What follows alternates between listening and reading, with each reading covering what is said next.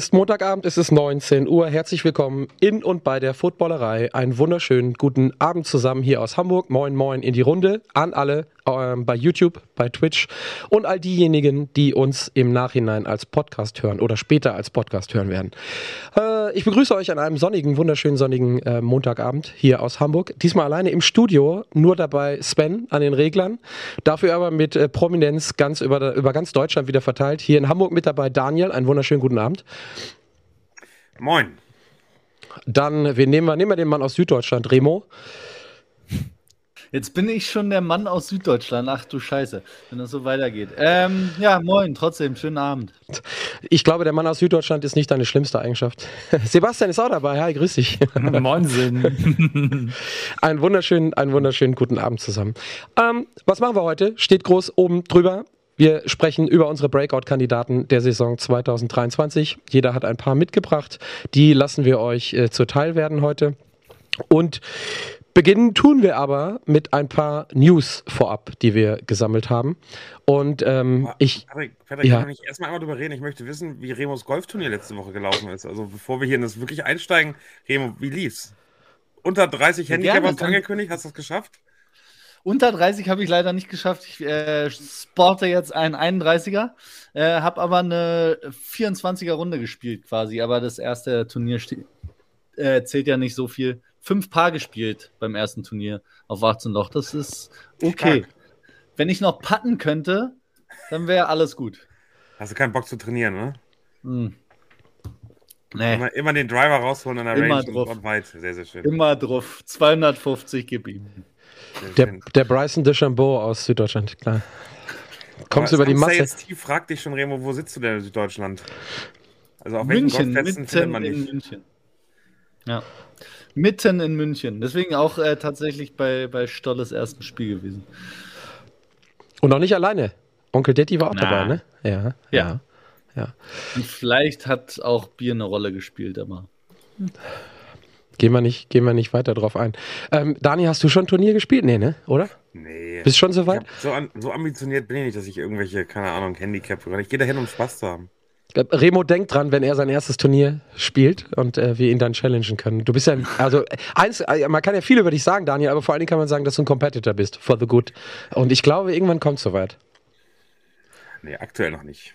Aktuell noch nicht, ja, gut. So ein, äh, wie heißt das, diese famous Golfturniere mit einem geilen Partner dabei. Das ist, auch super. Pro ja. meinst du, ja. Ja, ja. Also die, und Remo hatte vorher schon gesagt, er hat sich keine Verletzung geholt. Das ist immer das Wichtigste beim Sport, vor allem beim Golfen dass er. Die, die Kreuzbandrisse beim Golfen, die, die halten sich in Grenzen, glaube ich. Aber lass uns gerne jetzt äh, dann, dann rübergehen ins Football. Äh, ich wollte noch mal ganz kurz nachfragen.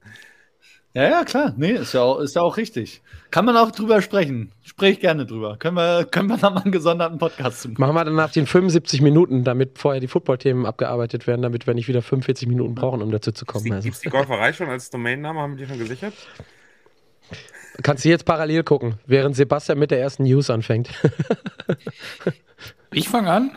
Du fängst Was? auch an, ja. Ich kann dir ja auch noch eine Golffrage stellen, aber ich glaube, du bist da genauso bewandert wie ich, deswegen lasse ich das lieber.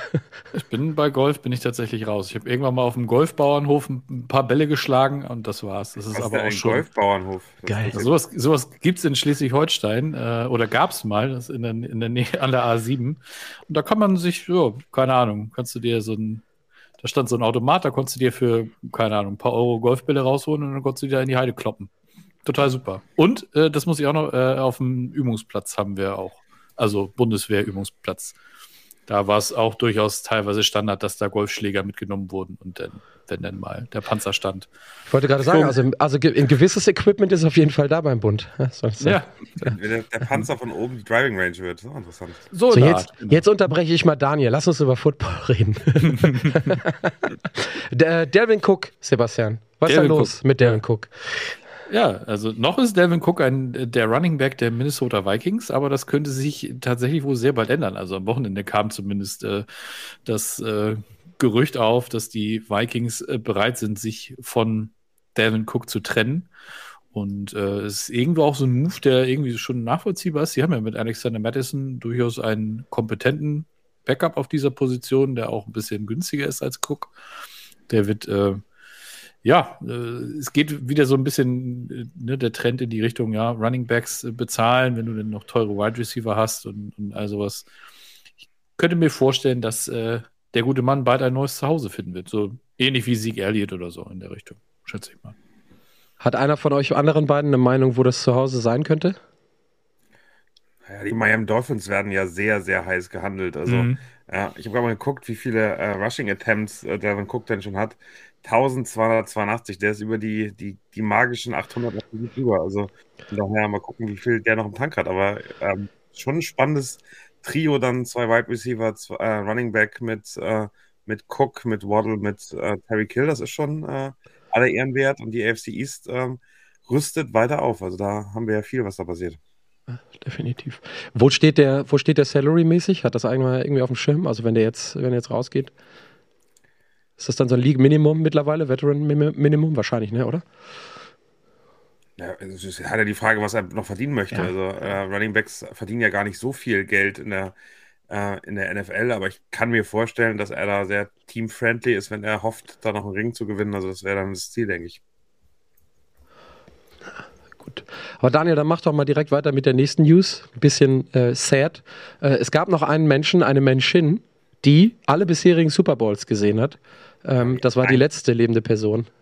Die einzige Frau, ähm, die alle äh, Super Bowls gesehen hat, alle 58, die bisher stattgefunden, Norma Hunt, ähm, die ähm, ja, Witwe von, ähm, von Lamar Hunt, dem Gründer der AFL, dem äh, Gründer der der Chiefs und ähm, die hat eben ihren Mann um ja, knapp 15 Jahre überlebt und ist jetzt in den letzten äh, Tagen, ich weiß gar nicht, ob es jetzt genau in der Nacht war oder davor, verstorben, äh, war relativ alt, weit über 80, ähm, von daher auch, glaube ich, keine Überraschung.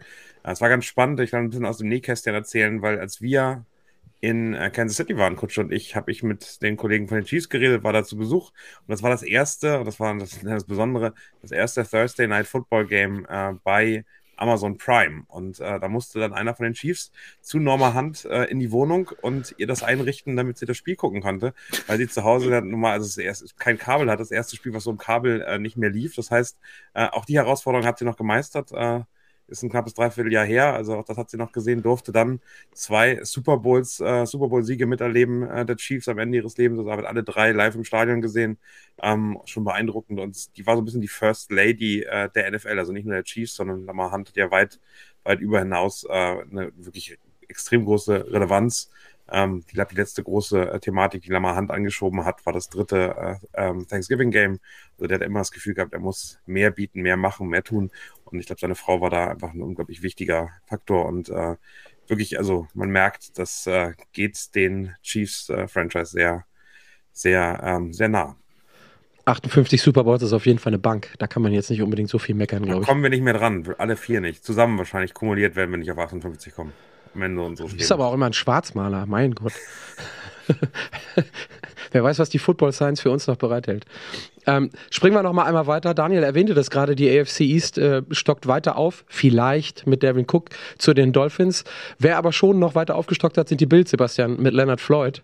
Und ähm, ich habe jetzt kurz bevor wir live gegangen sind, äh, folge ich so einem Jets-Blog, der hat das auch direkt eingeordnet. Konnte ich jetzt leider nicht mehr gucken, deswegen musst du das einordnen, was das bedeutet, dass der gute Mensch sich den Bills anschließt. Naja, ist jetzt ja wieder vereint mit äh äh, mit Von Miller, mit dem er ja bei den Rams zusammen den Super Bowl gewonnen hat. Äh, Grüße gehen raus an Tessa, die wird die beiden sicherlich schmerzlich vermissen. Ähm, ja, es ist, äh, er schließt sich wieder einem Contender an. Äh, er verstärkt den Pass Rush in der Hinsicht und äh, ja, das ist ja auch nicht das Einzige, was die, was die Bills am Wochenende gemacht haben, um ihre Defense noch weiter zu verstärken, beziehungsweise sie haben ja noch ähm, Ed Oliver äh, einen neuen Vertrag gegeben. war ja aber schon bei ihnen, also von daher haben sie da auch noch mal wieder ein bisschen Geld in die Hand genommen. Wie gesagt, Floyd, ein Jahresvertrag, der wird sicherlich äh, zu mindestens in der, in der so eine Situational Role bekommen und äh, da sicherlich auch ein bisschen, bisschen Musik machen können. Ich glaube, es hilft vor allem, dass sie einfach mehr Depth haben, ne? dass mhm. sie, äh, dass so eine Verletzung wie von Von Miller ein Team nicht völlig rausbringt in der Defensive oder zumindest was den Pass Rush angeht, dass dahinter Leute halt stehen, die reinkommen können und die auch zumindest ein bisschen Druck aufbauen können. Und ich glaube, da hilft Leonard vielleicht. Ich glaube nicht, dass er ein Starting Pass Rusher ist in der NFL noch. Äh, zumindest kein übermäßig produktiver, aber ähm, schlecht ist er sicherlich nicht. Und der Defense von den Bills, vor allem dem Depth, wird es helfen. Ja, muss mal gucken. Also 22 bei den Rams immer noch 9 Sacks. Ja, davor 9,5. Also mhm. ich finde den, also ich glaube, Leonard Floyd ist am Ende ein Spieler, den man nicht unterschätzen sollte. Also ich kann mir schon vorstellen, dass die mit den beiden alten Männern davor starten. Ich glaube, Ed Oliver war die wichtigere Entscheidung. Also ich glaube, dass das am Ende das, ähm, ähm, der Vertrag war, der war ja echt günstig. Also man guckt, äh, was Defensive Tackles aktuell bekommen, dann ähm, ist das schon irgendwie krass, äh, dass der, glaube ich, für 17 Millionen unterschrieben hat ähm, dann auch die Möglichkeit gegeben hat. Also die Bills hätten ja niemals genug Capspace gehabt, um Leonard Floyd vorher zu holen. Also das ist am Ende schon ganz smarte Moves beide. Äh, und man merkt, ähm, die wollen ja Defensive auf, äh, aufarbeiten. Da waren sie eigentlich gar nicht so schlecht. Von daher mal gucken, wie es da weitergeht. Also ähm, auf jeden Fall äh, damit weiter, weiterhin in Richtung Contender unterwegs. Ich glaube, auch bezogen auf die AFC East, weil wir es gerade hatten, äh, ich glaube nicht, dass Tua und auch äh, Aaron Rodgers bessere Laune haben durch die Verpflichtung. Und, und äh, egal, ob er jetzt irgendwie äh, eher Depth ist oder dann auch eher noch Starterqualität hat, aber für die beiden anderen Quarterbacks in der Division. Und ich glaube, dass am Ende des Tages in dieser Division, vor allen Dingen bei den drei Teams, die lasse jetzt die Patriots mal so ein bisschen außen vor, das auf jeden Fall dann doch einen Unterschied machen kann, wie viel Druck du auf den, auf den jeweiligen Passer ausüben kannst. Die Geschichte von Tua kennen wir und ich glaube, Aaron Rodgers hatte auch nicht so viel Bock, dass dann nochmal bei den Bills jemand ist, zwei Saisonspiele, der da nochmal ordentlich drücken kann nach vorne. Also von daher ähm, wird weiter aufgeladen, äh, um im deutschen Term zu bleiben in der AFC East. Eine weitere Nachricht hatten wir noch, äh, und zwar sind die Updates oder gab es ein Update zu den Tickets mit den entsprechenden Daten dabei und zumindest den Preis-Ranges für die beiden Frankfurt-Spiele. Ich habe gesehen, Daniel, du hattest äh, das direkt für den Kingdom Newsletter aufbereitet. Also wer da äh, sich ein bisschen genauer informieren möchte, sollte da mal reingucken. Daniel hat das, wie gesagt, aufbereitet und ein bisschen präziser noch geschrieben. Ich rate mal einmal die Zahlen runter. Ähm, für das Dolphins-Chiefs-Spiel gehen die Tickets am 27. Juni 2023 in den Verkauf 12 Uhr deutscher Zeit und für Colts gegen Patriots am 11. Juli 2023 ebenfalls um, ebenfalls um 12 Uhr. Und die Tickets liegen zwischen 75 und 225. Das ist, bitte korrigiert mich, ziemlich genau die Range, die wir letztes Jahr in München auch hatten, glaube ich, oder? Also da ist jetzt nicht großartig was draufgekommen. Ja, ne? Das ist, ist die Richtung. Ja, genau. Und äh, ähm, auch da nochmal ein Hinweis hatten wir im Newsletter, ich glaube, Daniel, den hattest du auch bereitgestellt. Ähm, wie erhöht ihr eure Chancen am besten, um möglichst an Tickets zu kommen? Guckt da auch gerne nochmal an den, in den Footballerei-Newsletter und rund um diese Daten ähm, werdet ihr definitiv von uns auch nochmal den ein oder anderen Red Alert bekommen, wenn ihr ihn nicht sowieso schon bei euch gesetzt habt, weil ihr genauso heiß seid wie wir, um zu diesen Spielen zu kommen. Aber vielleicht noch ein ganz kurzer Hinweis, ganz, ganz wichtig. Also ihr könnt die Chancen erhöhen, aber um erstmal Tickets äh, kaufen zu können, müsst ihr euch bei der NFL in einem Formular registrieren. Findet ihr alles bei uns, wenn ihr auf den Newsletter geht, ob nun bei das Kingdom oder der Footballerei, bei beiden geteilt. Und vielleicht noch zu ergänzen, weil da kam eine Anfrage auf Facebook, die man gefragt hat, wie sieht es eigentlich mit den London Games aus? Die fangen sogar eine Woche vorher schon an. Also äh, für die beiden äh, London Games im äh, Tottenham Hotspur Stadium äh, wird man, also 8. 15. Oktober, wird man ab dem 22. Juni welche kaufen können und dann auch direkt sozusagen Season-Tickets. Also man kann für beide Spiele gleichzeitig kaufen. Ähm, auch da die Preise relativ ähnlich. Ähm, und äh, glaube ich, äh, wirklich äh, eine coole Chance, wenn man in Frankfurt dann vielleicht äh, die Chancen nicht ganz so hoch sind. Äh, auch das mit Jacksonville Jaguars gegen Buffalo Bills. Also wir sehen die Bills, über die wir gerade geredet haben. Ravens, Titans finde ich auch äh, spannend, die neue Offense der Ravens zu sehen. Also wirklich zwei, zwei ordentliche Spiele. Nicht ganz so hoch gehängt wie Chiefs gegen Dolphins, aber schon gut. Ähm, kurze Frage, Daniel, Versprecher. Ähm, Season-Tickets für zwei Spiele sind ja drei in London, ne? Also zwei in Tottenham. Kein Versprecher, man kann okay. nur die beiden holen. Okay. Ähm, das andere Spiel ist ja ein extra Spiel von den Jacksonville Jaguars. Die sind schon im Verkauf bei den Jaguars. Also ähm, das Falcons gegen Jaguars Spiel kann man schon kaufen über die äh, Jaguars Seite. Das ist aber wirklich ähm, also ein bisschen separat zu sehen und äh, vielleicht ein Tick, äh, Tick anders im Verkauf. Aber die sind schon, die kann man auf Seiten der, der Jacksonville Jaguars schon kaufen. Ähm, kurze Nachfrage, zu, um, die Chancen zu erhöhen. Was muss ich da tun? Muss ich äh, irgendein Newsletter lesen, Sebastian? Nein. Das, muss ich ein Tipps. Erstgeborenes opfern oder sowas? Äh, oder geht das auf, auf, auf zivile Art und Weise? Ja, es geht schon auf zivile Art und Weise. Okay, aber, dann muss ich, muss ich wohl den Newsletter lesen. Das hoffe ich doch. Also ich weiß nicht, wie ihr glaubensmäßig so aufgestellt seid, aber das, Opfer, das Opfern eines Erstgeborenen ist doch, ist doch völlig okay. So, geht doch klar. Es gibt einen von uns hier vieren, der einen Erstgeborenen hat. Äh, von Richtig. daher, äh, die Chancen sind am größten in Hamburg im Studio gerade, würde ich sagen. Mhm. Yes, yes, yes, yes. Okay, ich habe äh, mal morgen diskutieren mit meiner Tochter, was sie so sagt für, für zwei Spiele. Vielleicht nehme ich dann, vielleicht sind da dann aber auch die drei London-Spiele mit drin. Da muss ich mal anfangen zu diskutieren. Ja. Das ist aber ausverschämt. Aber, aber die Frage vielleicht nochmal hier Richtung Remo und, und Sebastian. Wie seht ihr das? Die Andrew Hopkins-Rennen, sind die Bills damit raus? Also, ich habe eine Meinung dazu. Ich finde es aber eigentlich wirklich eine ganz spannende, ganz spannende Richtung. Naja, mit dem Cap wird es sicherlich schwerer, aber wenn wir, glaube ich, in der Vergangenheit eins gelernt haben, ist, dass es immer irgendwie Wege und Mittel gibt, noch Geld zur Verfügung zu stellen, indem man irgendwas umstrukturiert. Also nur weil jetzt in der Defensive jemand verpflichtet wurde, der auch wieder was vom Caps frisst, ähm, würde ich sie noch nicht rauswerfen aus dem Rennen. Also da lassen sich sicherlich noch Verträge umstrukturieren. Aber er klang jetzt ja auch so, als ob er nicht unbedingt auf allzu viel Geld verzichten möchte, ne? Für, für eine Chance, irgendwie um einen Titel mitzuspielen. Also von daher. Ein Grundgehalt möchte er aktuell, glaube ich, noch haben. Mhm. Also ich bin, ich muss ganz ehrlich gestehen, ich glaube, dass das ein bisschen Säbelgerassel ist, weil am Ende des Tages rückt er, glaube ich, schon ein Stück weit davon ab, wenn er die Chance wirklich sieht, wenn dieses Fenster sich öffnet und auch durch die Verpflichtungen, die da jetzt noch so waren, zu sehen, okay, ich nehme vielleicht doch nochmal einen äh, Ring mit. Ich weiß jetzt nicht, wie lange ist Diop schon in der Liga, also ein paar Euro oder ein paar, paar Dollar hat er auch schon verdient, von daher glaube ich, könnte auch ein bisschen Säbelrasseln sein, um sich nochmal ein bisschen mehr bitten zu lassen und äh, bei dem, bei dem Cap, irgendwann holte ich der Cap ein, ähm, aber ich bin da komplett bei Remo. Wenn man das passend machen möchte, dann wird das auch passend gemacht. Oh, drei Euro ins Phrasenschwein, tut mir leid. Also Guter Film Jahre übrigens, den du Neun Jahre ist er übrigens schon dabei und das, das einmal nochmal drin ist. Was sagst du, Dani? Habe ich nicht verstanden. Neun Jahre ist äh, die Hop schon in der Liga ähm, ja. Ja. und hat, hat ein bisschen Geld verdient. Ja, solider neunstelliger Betrag. Geile, geile Sache, würde ich jetzt mal so sagen. Oder 100, kurz davor. Also, genau, es ist äh, zehn, zehn Jahre sogar schon dabei. 111 äh, Millionen US-Dollar. Peanuts, Freunde, Peanuts, Peanuts. Da rede ich über mein Erstgeborenes hier in der Sendung. Das ist ja Wahnsinn. So, ähm, bevor wir dann weitergehen, ich steige direkt ein mit der Frage, die Remo, die wollte ich jetzt aus dem Chat nehmen, Remo, Dankeschön, auch im Chat schon beantwortet hat, hast, ähm, wie nämlich die Experience beim Münchenspiel war. Und äh, ähm, damit schwingen wir so ein bisschen rüber in die, in die ELF, weil einige von uns waren ja dieses Wochenende schon heftigst unterwegs und ich glaube, alle haben uns zumindest irgendwie ein paar Highlights angeguckt. Dann können wir da ein paar Minuten drauf eingehen, würde ich sagen.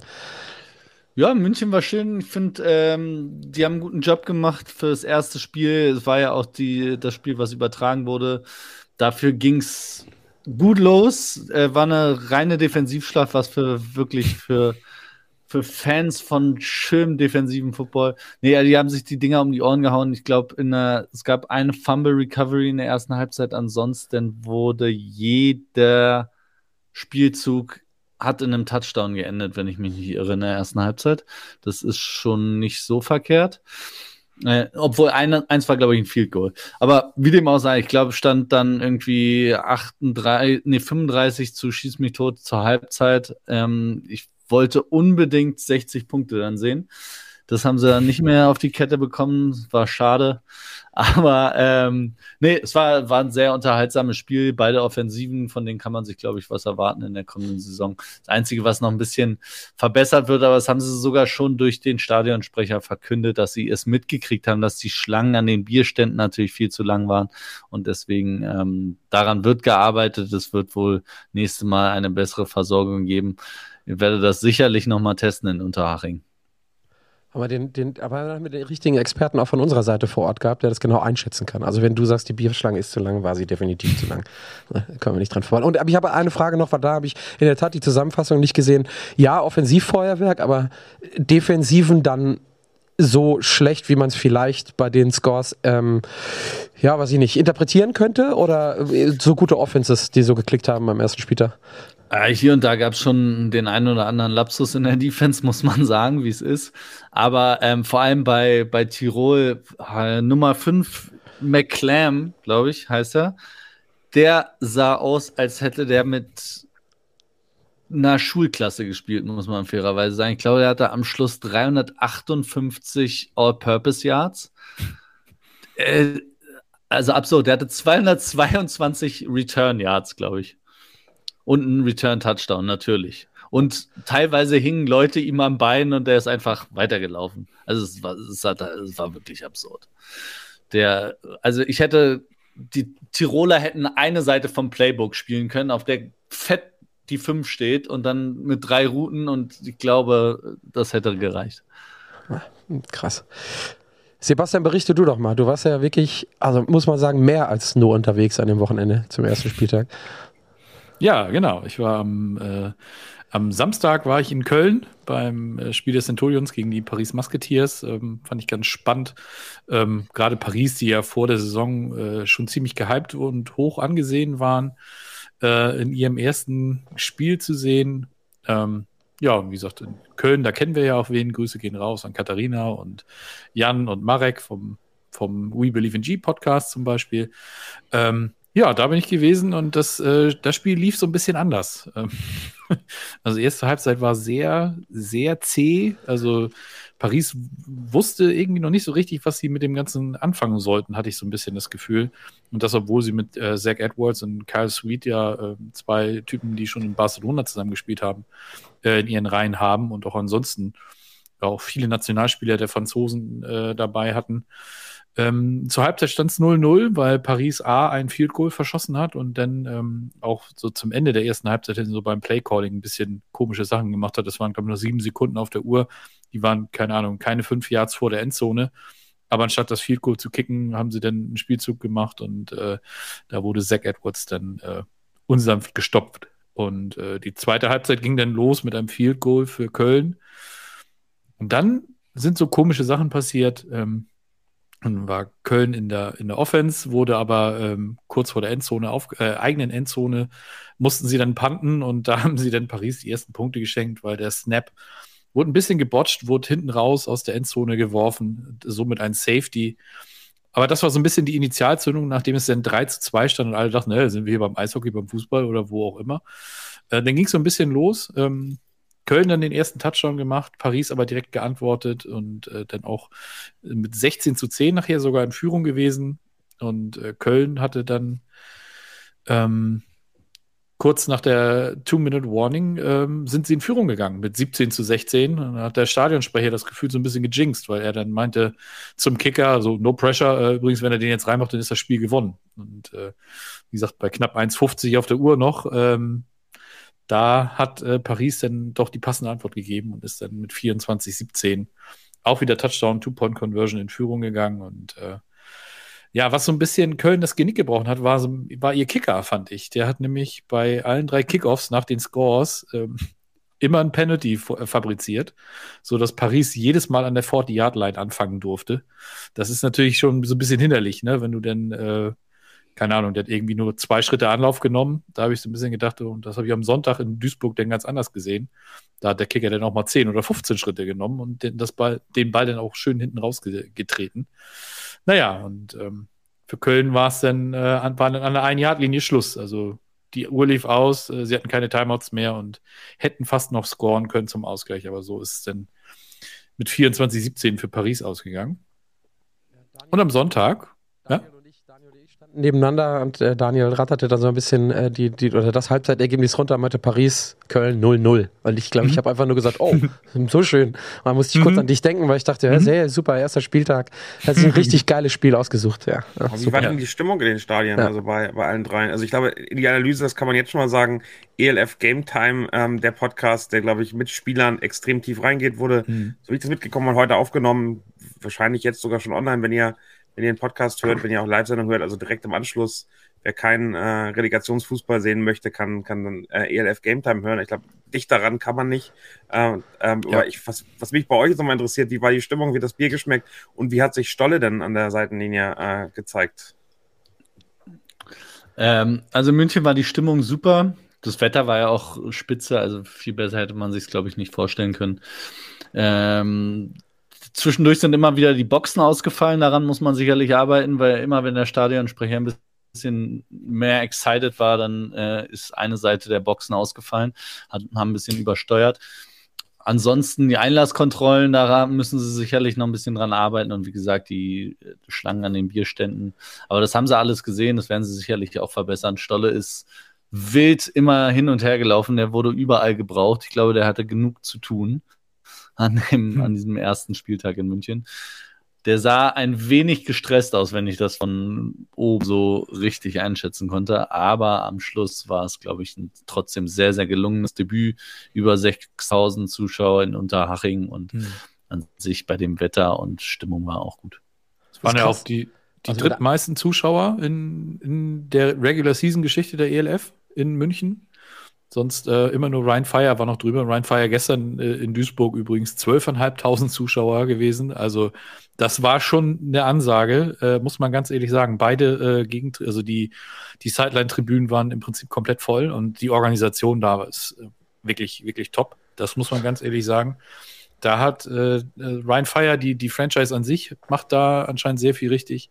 Und vor allen Dingen auch spielerisch. Ne? Also die haben, Galaxy hat nicht eine Chance gehabt gestern. Die waren äh, von vornherein, waren sie hinten dran. Äh, die äh, Fire zwei Pick Sixes gemacht und äh, das war ein niemals gefährdeter Sieg. Und ähm, was ganz witzig war, am Samstag nach dem Spiel habe ich noch kurz mit Jim Thompson da, mit dem Head Head Coach der von Ryan Fire gequatscht. Der stand da rum und sprach mich auf meine Steelers Cap an, weil er auch aus Pittsburgh kommt.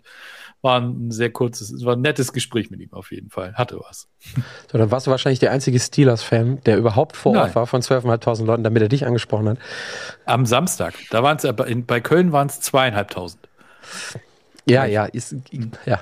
Ich mache noch mal ein bisschen Werbung, weil ich weiß, dass heute Abend äh, ähm, der Podcast von Kutsche und Stoller aufgenommen wird. Also wenn ihr da mal wissen wollt, wie es sich angefühlt hat, als GM so ein erstes Spiel zu machen, Mhm. ich glaube, da gehen die heute Abend äh, sehr in die Vollen und werden äh, in der, ich glaube, Flugstunde heißt das, oder? Ähm, Genau, Flugstunde, ja. Und werden da tiefer reingehen. Also das auch auf jeden Fall einmal mitgenommen. Und äh, Patrick, du kannst äh, den dritten ELF-Podcast in der Footballerei noch vorstellen, ne? Ich, ich kann den dritten noch vorstellen, da wäre ich jetzt gar nicht äh, drauf gekommen. Die Feldgeflüsterei mit Katharina und ähm, ja, siehst du, ja, danke Julia. vielmals, Sebastian, für die, für die Assistenz wieder mit Julia. Der kommt auch im Laufe der Wochen, also ich, der Woche. Ähm, in der Tat ist keiner von denen heute hier, weil die halt einfach das ganze Wochenende unterwegs waren und zu tun hatten und eben dann jetzt im Laufe der Wochen die Sonde, die im, im Laufe der Woche ganz langsam die Sendung machen und da auf jeden Fall ähm, reinhören.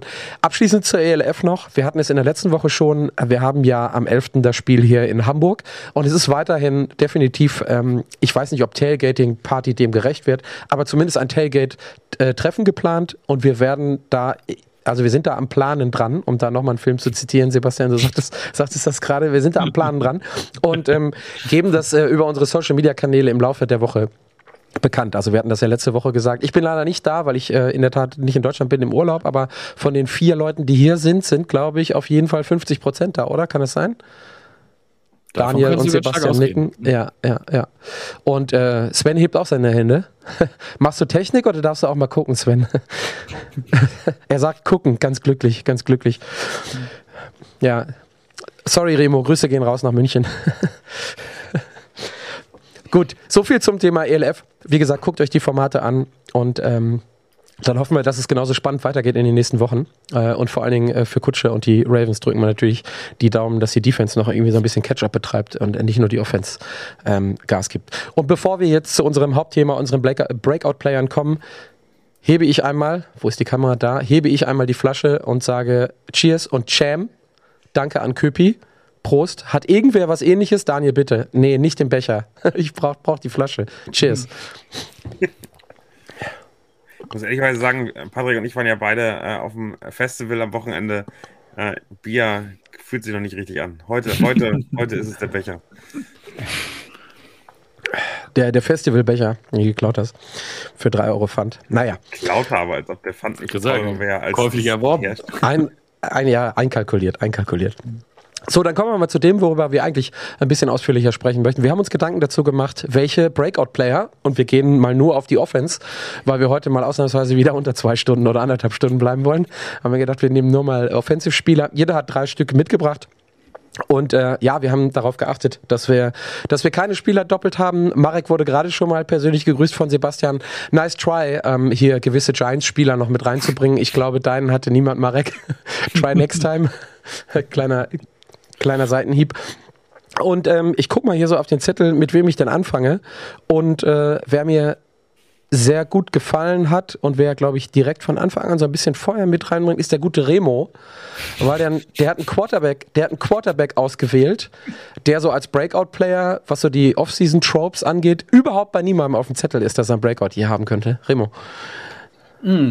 Möchtest du äh, über Justin Fields gleich sprechen? Über den Most Improved Player 2023, der Saison Also, 2023? Wenn ich auf einen wetten müsste, dann vielleicht nach deinem Plädoyer auf Justin Fields, genau.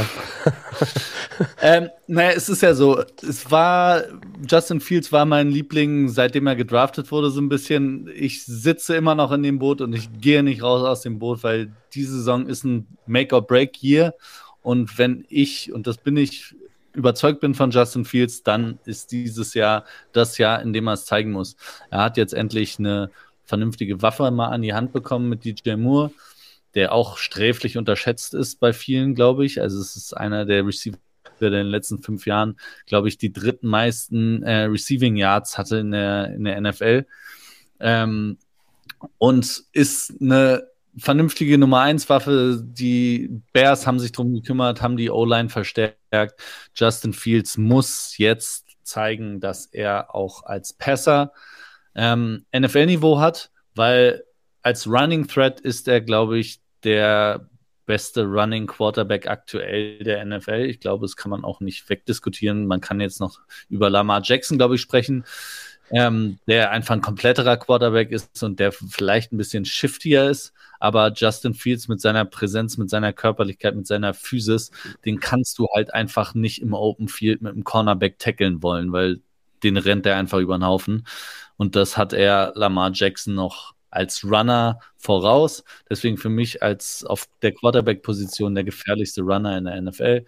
Wenn jetzt er es schafft, das, was er im College meiner Meinung nach schon gezeigt hat, auch in der NFL zu zeigen, mit einem Wide Receiver wie DJ Moore und einem Mooney, der nicht mehr Nummer 1 Receiver sein muss, dann ist das jetzt das Jahr, in dem es passieren muss.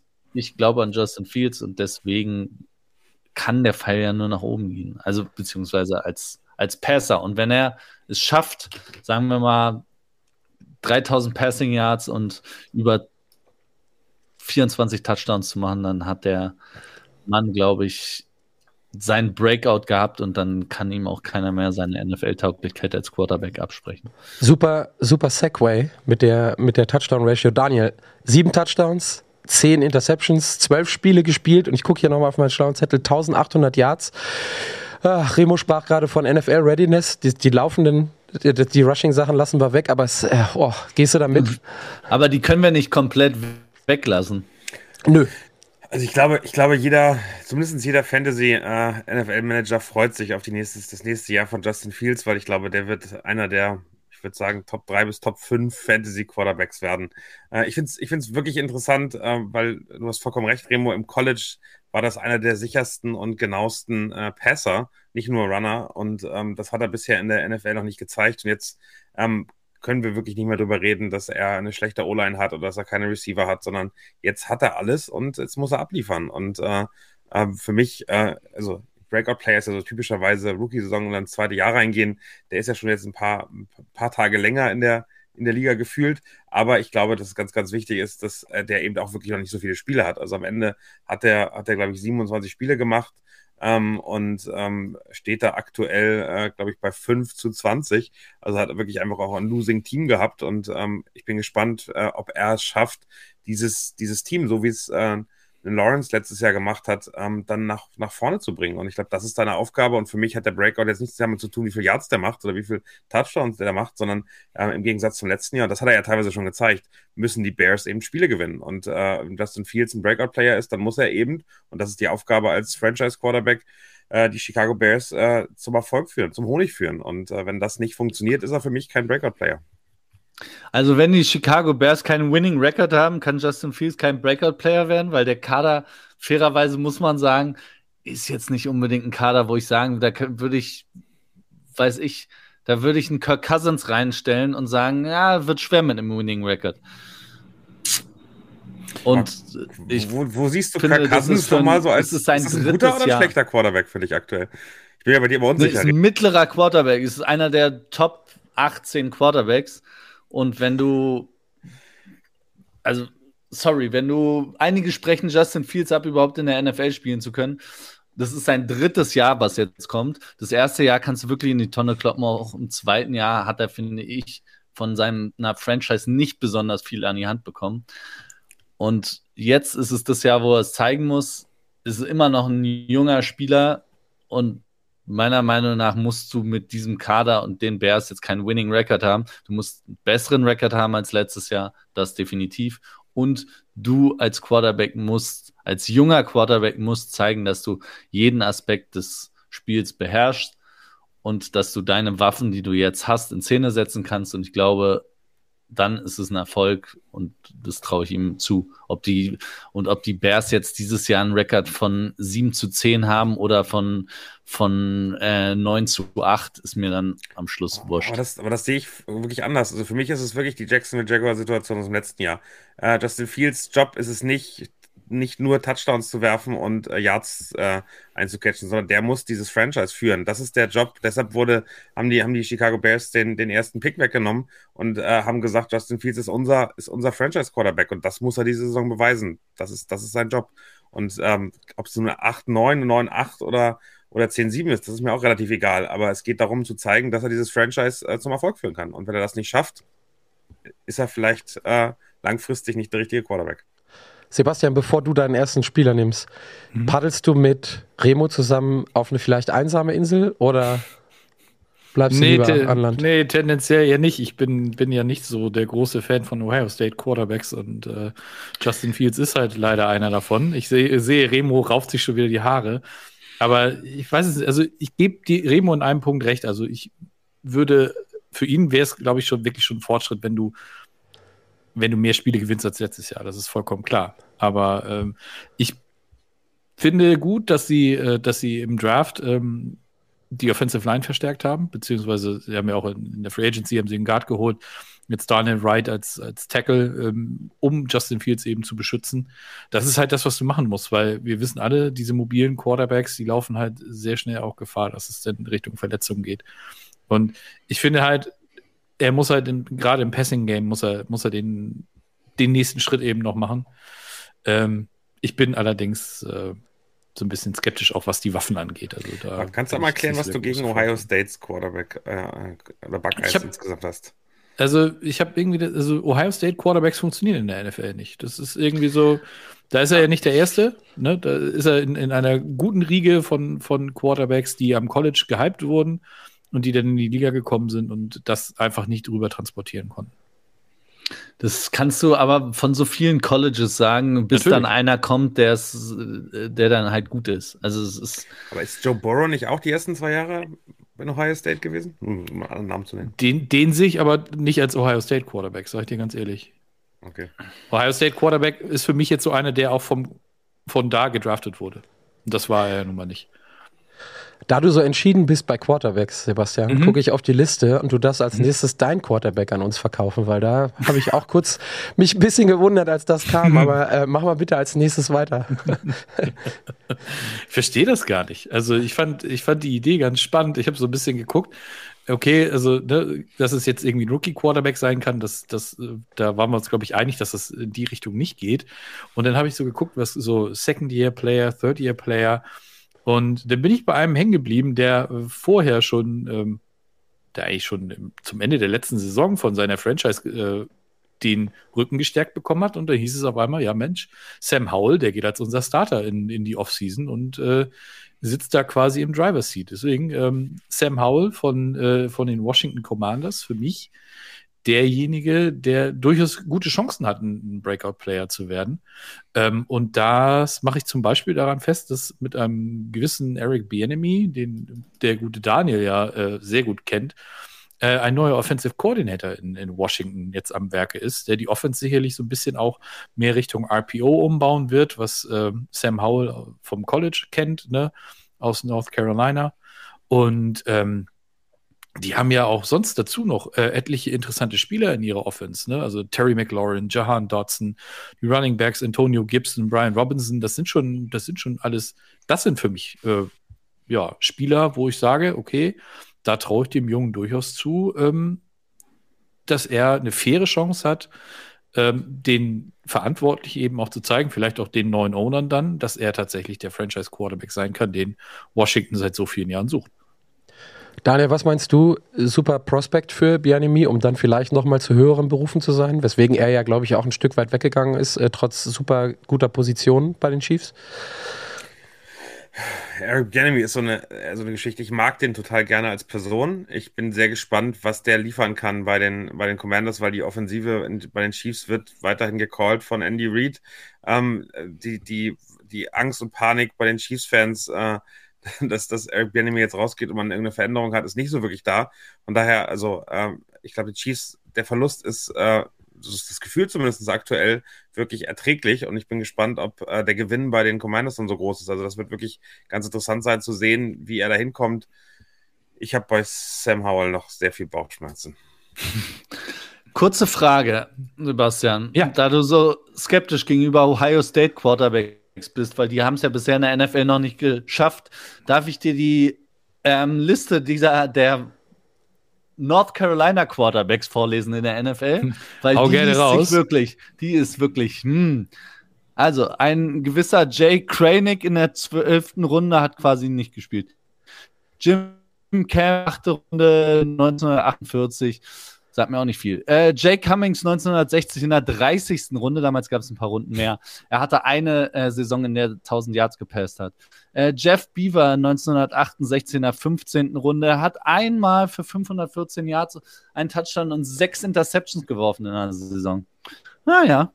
Äh, Chris Kupec, Kupec in 1975 in der 15. Runde auch. Der erfolgreichste wahrscheinlich, TJ Yates in 2011 daraus kann man jetzt machen, was man will. Also, Danach kann man natürlich noch Mitch Trubisky, den will ich euch nicht vorenthalten, der ist natürlich auch ein Knaller. Also Remo, du, du, kommst hier jetzt mit Quarterbacks, die in den 30er, 40er und 60er, 70er Jahren ge gedraftet wurden. Weil es also, dazwischen keine mehr gab. Das ist ja auch vollkommen unerheblich. Es ist ja nicht jede, also, aber Ohio State ist ja nun auch vom Level her ein ganz anderes äh, College, als North Carolina ist. North Carolina verbinden viele wahrscheinlich eher damit, dass Michael Jordan da Basketball gespielt hat. Also ist jetzt meine persönliche Meinung. Das wäre so meine Assoziation zu North Carolina gewesen. Aber ähm, ja, ich, ich sage ja nur, dass Colleges nicht unbedingt eine nein. Aussage darüber treffen, wie ein Quarterback in der NFL spielt. Das ist vollkommen richtig. Genau. Aber wie gesagt, ähm, dafür, dass Ohio State Quarterbacks immer so gehypt werden, ist der, der Output, den sie gebracht haben, halt eher so, ne. Gut, also ich habe ich hab das, ähm, ich hab unabhängig, das ganz kurz noch unabhängig des College. Mhm. Ich weiß nicht, woran du bei Sam Howell fairerweise festmachst, dass er ein Breakout-Spieler wird. Also gut, er wird jetzt als QB1 in die Saison gehen bei den Commanders. Let's see. Ähm, aber mehr als dieses Commitment spricht doch nicht für Sam Howell aktuell, oder? Aber ich finde es halt schon bezeichnend, dass sie sich so committen. Das hätten sie auch nicht machen müssen. Sie hatten ja mit, mit Taylor Heinecke hatten sie ja, den haben sie abgegeben, der ist jetzt ja bei Atlanta und so weiter. Sie hätten ja auch einen ganz anderen Weg einschlagen können. Die hätten ja auch aber, im Draft einen anderen Weg einschlagen können. Aber, aber also Jacoby Brissett sah ja letztes Jahr besser aus als der Sean Watson in, ähm, in Cleveland. Also ich bin wirklich gespannt, wie der, wie der da Druck macht. Also ob äh, Sam hm. Howell hm. dann aus dem Trainingscamp immer noch als QB1 rausgeht. Das kann natürlich auch passieren, dass es halt also überhaupt ich bin, nicht so ich bin ein, ein, kleiner Jacoby Brissett-Fanboy, weil ich sage, der, der hat echt ordentlich was abgeliefert. Und äh, auf der, dem Niveau sehe ich Sam Howell aktuell noch nicht. Äh, von daher bin ich sehr gespannt, wie die da rausgehen. Ähm, und äh, ja, die Commanders, ähm, ja, glaube ich, ganz viel Fragezeichen. Für mich zu viele Fragezeichen, als dass so ein junger, äh, unerfahrener Quarterback dann wirklich da Leistung zeigen möchte. Also ich, es ist für mich viel zu unsicher mit dem Verkauf, mit dem Ron Rivera, bleibt überhaupt Trainer, mit Eric Bieniemy, der sich da irgendwie beweisen muss. Das sind irgendwie, es fühlt sich so an, als würden diese Schrauben noch nicht so richtig ineinander greifen. Das ist für mich die Situation bei Washington aktuell. Und das ist, glaube ich, Gift für einen jungen Quarterback, der eigentlich Sicherheit braucht, der, der sichere Anspielstationen braucht, der klares Konzept braucht, der weiß, was er machen muss. Und ich glaube, dass da äh, das nicht einfach wird, weil, also, wer weiß, ob der wirklich äh, Fans im, im neuen Management hat. Also ich bin da, ich bin da, um äh, das, was Remo ganz am Anfang hatte, nochmal aufzugreifen. Ich bin da eher so dabei, the commanders are going to commander. Und beide, sowohl Sebastian als auch Remo, rudern auf irgendeinem Boot in irgendeine Richtung einsame Insel, aber es sind zwei verschiedene Inseln. Ich glaube da auch nicht so wirklich dran. Also, also kurzer, kurzer Fun-Fact oder Frage in die Runde. Wie viele Spiele hat er gestartet und wie waren die Stats? Hat das einer auf dem Schirm letzte Saison? Genau eins. Eins. Ja, 169 Yards und äh, es war, war auch eher so ein bisschen, war auch so ein bisschen durchschnittlich und da haben wir dann nicht unbedingt die, die Rennerei dabei gehabt, von der, äh, mit der gerade Remo für, ähm, für Justin Fields Werbung gemacht hat. Ich bleibe aber kurz einmal bei den Commander. Da spielt ein gewisser Jahan Dodson und äh, Daniel ähm, erwähnte gerade Jacoby Brissett. Dodson letzte Saison knapp 600 Yards, war fünf Spiele ausgefallen, ist aber für mich, wenn er fit bleibt, ähm, trotz äh, shaky Quarterback-Situation in äh, Washington derjenige, der als Receiver, ich glaube, der hat so einen Target Share gehabt, 22, 23 Prozent letzte Saison. Das wäre für mich als Wide Receiver äh, ein Breakout-Player, weil irgendwas wird geworfen in Washington. Die sind nicht gut, aber irgendwer wird ein paar Touchdowns machen. Und wie gesagt, letzte Saison mit fünf Spielen weniger, knapp 570, 580 Yards, bin ich unabhängig von Howell oder unabhängig von Brissett, bin ich mit Jahan Dotson gegangen, den ich so ein bisschen äh, auch in Richtung Fantasy für eine etwas spätere Runde bei mir auf jeden Fall im Blick habe. So, um das Commanders-Thema, obwohl ich nicht bei Sam Howell bin, auch wieder ein Stück weit reinzuholen. Das ist ja schon ein bisschen schizophren, wenn du nicht bei Sam Howell bist, aber äh, wer, wer soll denn dann die Bälle werfen für Jahan Dotson? Der wird sich die ja nicht abholen. Ja, das ist also das, das ist das Concern, also es ist ein Stück weit eine Wette, aber am Ende des Tages, also es wird nicht so sein, dass sie jedes Spiel mit 50 geworfenen Yards aus den Spielen rausgehen. Und ähm, also irgendwer wird da schon an der Center stehen, der hin und wieder mal einen Ball verteilt. Und da ist Jan Dotson in der Offensive, äh, in der Offense derjenige Receiver, der im, im letzten Jahr zumindest die größten Sparks gezeigt hat, da ein bisschen was zu machen, trotz fünf Spiele Verletzung. Also nach hinten raus relativ stark gewesen. Rauszuholen ähm, Oliver V sieht Cam Newton äh, zurückkommen zu den Commandern, äh, zu den Commanders kommen, ähm, wenn es nicht läuft. Äh, da bin ich sehr gespannt, kann ich mir, kann ich mir nicht vorstellen. Und dann möchte ich eigentlich noch mal ganz kurz zurückspringen zu Sebastian. Also du einen Quarterback gewählt, ich hätte Kenny Pickett erwartet, aber das ist vielleicht kein Breakout-Player für dich mehr. Nein, das darum nicht. Ich hätte ihn natürlich nehmen können, aber ähm, ohne jetzt zu spoilern, ich habe ja vielleicht jemand anders aus, äh, aus äh, meinem Team gewählt und habe mich deswegen nicht auch noch für Kenny Pickett entschieden. Zwei Hometown-Picks zwei Hometown -Picks hätte ich dir in der WhatsApp-Gruppe sofort und ich glaube alle anderen auch, die anderen beiden oder die anderen Leute, die da drin sind, gesagt so, sorry, jetzt wird es ein bisschen viel, auch wenn in der Sendung keine Steelers-Cap trägst. Und, und, Jonas Riechmann fragt, meine Break oder sagt, meine Breakout-Player sind entweder T. Higgins, das finde ich ambitioniert, weil, weil, also wo soll der noch hinbreaken? Äh, mhm. Und Jordan Love. Jordan Love haben wir nicht, das kann ich glaube ich schon so vorausziehen. Ist das für euch ein Quarterback, der, also für mich irgendein Rookie, also von daher, wir haben ja auch gar nichts von dem gesehen gesehen. Aber ähm, auch ein spannender Spieler als Breakout-Kandidat. Äh, könnt ihr euch vorstellen, ja, dass der richtig durchstartet? Ja, aber ist ähnlich wie Sam Howell, finde ich, man weiß zu wenig. Also John Love, ich weiß auch nicht, hat zwei Spiele, glaube ich, gemacht in seiner Karriere bisher. Und ähm, ja, auch viel Licht und Schatten. Mehr Schatten aus, als Licht. Im zweiten Spiel wirkte er zumindest aufgeräumter. Ja. ja. Genau, aber ist noch nicht viel und ich glaube auch der Kader der Packers würde ich auch erstmal sehen wollen. Wenn er jetzt eine solide Saison spielt, dann nächstes Jahr vielleicht ein Breakout-Player. Also ich glaube, ich, ich, glaube, bei Jordan Love ist es die Rookie-Saison, also mit Verzögerung. Und da geht es dann erstmal darum, zu gucken, wie grün ist er noch hinter den Ohren. Daniel, du sagtest das vorhin, irgendwer muss anfangen, die Franchise auch zu tragen. Das ist meistens der Quarterback. Und da geht's, also mir geht es bezüglich Jordan Love, auch wenn die Waffen, die sie ihm zur Seite stellen, jetzt ein bisschen besser sind oder sich, sie sich zumindest Mühe gegeben haben, ihm was zu geben, mit dem er arbeiten kann als Quarterback, wenn er ein bisschen werfen möchte oder es versucht. Für mich geht es darum, wie breit sind die Schultern wirklich von Jordan Love. Der hat jetzt äh, zwei, drei Jahre, drei Jahre, glaube ich, ne, da arbeiten können, hat ein, zwei ähm, Einsätze gehabt, aber da bin ich bei Remo ist so ein bisschen Glaskugel. Natürlich, da sind wir auch wieder bei Off-Season-Tropes, wird gesagt, hey, der macht super, super Progress, wir sind super confident, aber, also ich keine Ahnung, wie lange folgen wir jetzt der NFL und wie oft haben wir diese Dinge gehört? Und ich glaube, man wird es relativ schnell sehen in den ersten zwei, drei, vier Spielen, wie es oft der Fall ist, äh, ob so jemand in der Lage ist, so diesen Chip, den er dann auf der Schulter liegen hat, denn die beiden vorherigen Quarterbacks sind ja nicht niemand gewesen bei den, ähm, bei den, äh, bei den Green Bay Packers wird sich zeigen, glaube ich, ob er dem gewachsen ist, äh, da in, so, in diese Fußstapfen äh, zu treten.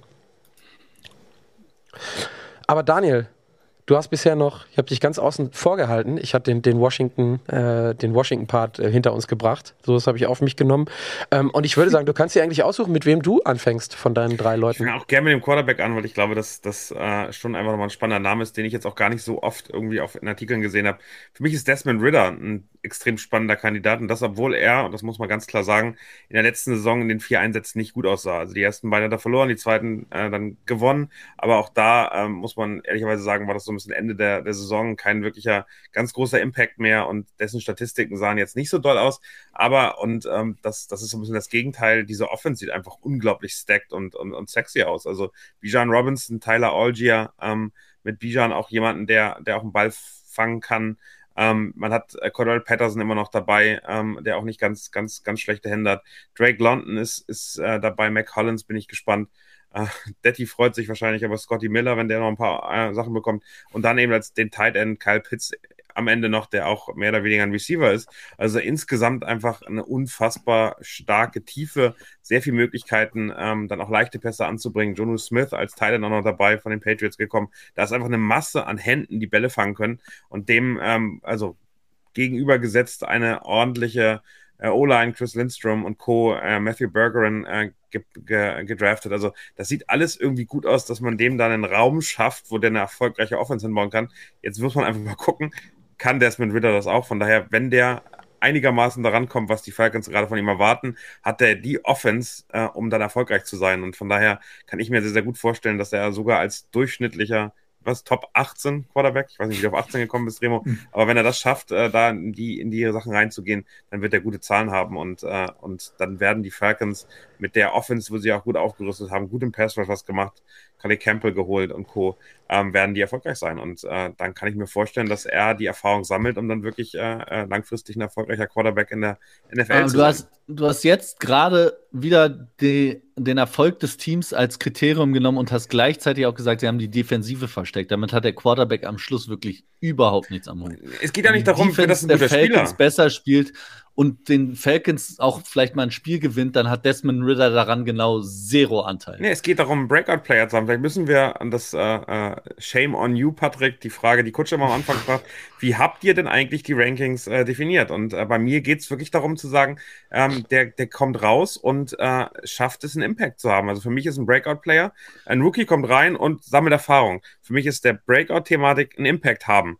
Und ähm, das heißt für mich nicht nur einfach Zahlen hinliefern, sondern zum Erfolg deines Teams beitragen. Und äh, wenn wir über Quarterbacks reden, dann, dann ist natürlich ist Ws am Ende und, und Siege keine Quarterback-Statistik, aber am Ende musst du als und das wird jeder, jedes Front Office wird da hingucken und sagen, wird der Quarterback in der Lage sein, dieses Franchise zum Erfolg zu führen? Haben wir eine Chance, in die Playoffs zu kommen? Haben wir eine Chance, äh, am Ende vielleicht sogar einen Super Bowl zu gewinnen? Das ist, das ist die Kategorie, das ist der Messstab oder die, die Maßgabe, die man daran setzt. Dass der 3000 Yards werfen kann, ähm, das ist im Front Office auch egal, wenn er ähm, das so viel Fehler macht, äh, dass er jedes Mal drei Interceptions wirft.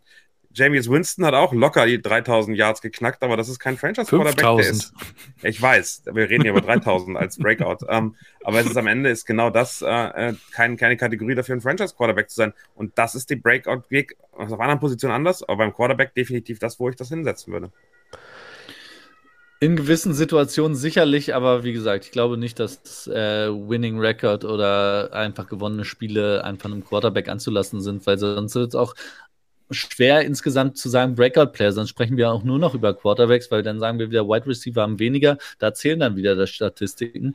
Äh, dann messen wir mit zwei Maß und äh, am wir, Schluss wir sind Statistiken zwei oder drei oder vier Maß sogar. Ich bin da ja auf deiner Meinung, aber ja. Du kritisierst mal nur. nein, also ich bin der Meinung, dass halt am Schluss, wenn du auf individuelle Breakouts guckst, dann musst du auch auf Statistiken gucken und dann kann nicht das Hauptaugenmerk sein, äh, hat die Franchise jetzt mehr oder weniger gewonnen. Das ist ja, beim Quarterback ja, sicherlich gehört das eher dazu, aber wenn und wir wissen auch, wie es läuft, wenn jemand in einer Losing Franchise ein mega Statistical Year hinlegt, dann kriegt er nochmal einen Vertrag. Das ist so. Ich glaube, ich glaube, die Statistiken sind für mich Indikatoren, äh, aber um das Gesamtfazit zu machen, muss man das große Bild angucken. Ich bin ganz gespannt. Äh, vielleicht könnt ihr mal sagen, wie ihr den Breakout-Player oder Breakout-Player für euch definiert habt, wie ihr da drauf gekommen seid. Sebastian, fang doch mal an. Ich habe meins ja schon gesagt, also am Ende ist es für mich wirklich ähm, einen, einen Impact haben. Das ist das, was, was der entscheidende Schlüssel ist, dafür ein Breakout-Player zu sein. Ja, mit dem, mit dem Impact bin ich ganz bei dir, aber da muss ich dann halt also wenn ich mir so die Offense der Atlanta Falcons angucke und die Offense, die Arthur Smith äh, halt spielen lässt, dann äh, kann ich verstehen, dass er mit Bijan Robinson und dem, dem Algier und Cordy Patterson eine unfassbar starke Run-Offense hat.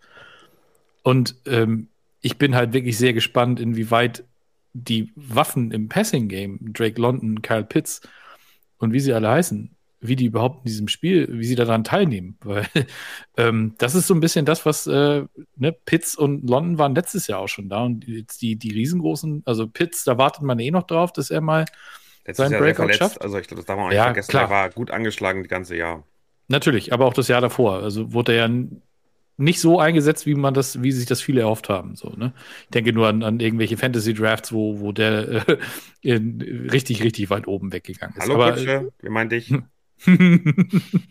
ne? Aber äh, davon abgesehen, also wie gesagt, äh, da mit dem, mit dem Kriterium Impact, da bin ich halt genauso, da bin ich bei dir. Ne? Das, äh, inwieweit äh, ein Spieler wirklich sein oder das Spiel durch seine Art und Weise zu spielen beeinflussen kann. Bei mir ist es, bei mir ist es einfach so, und da können wir, das ist jetzt die Frage, die ich an äh, Sven hier stelle, der mehr oder weniger nur stumm teilnimmt, weil ich habe nämlich, äh, Spoiler, auch gleich noch einen Quarterback.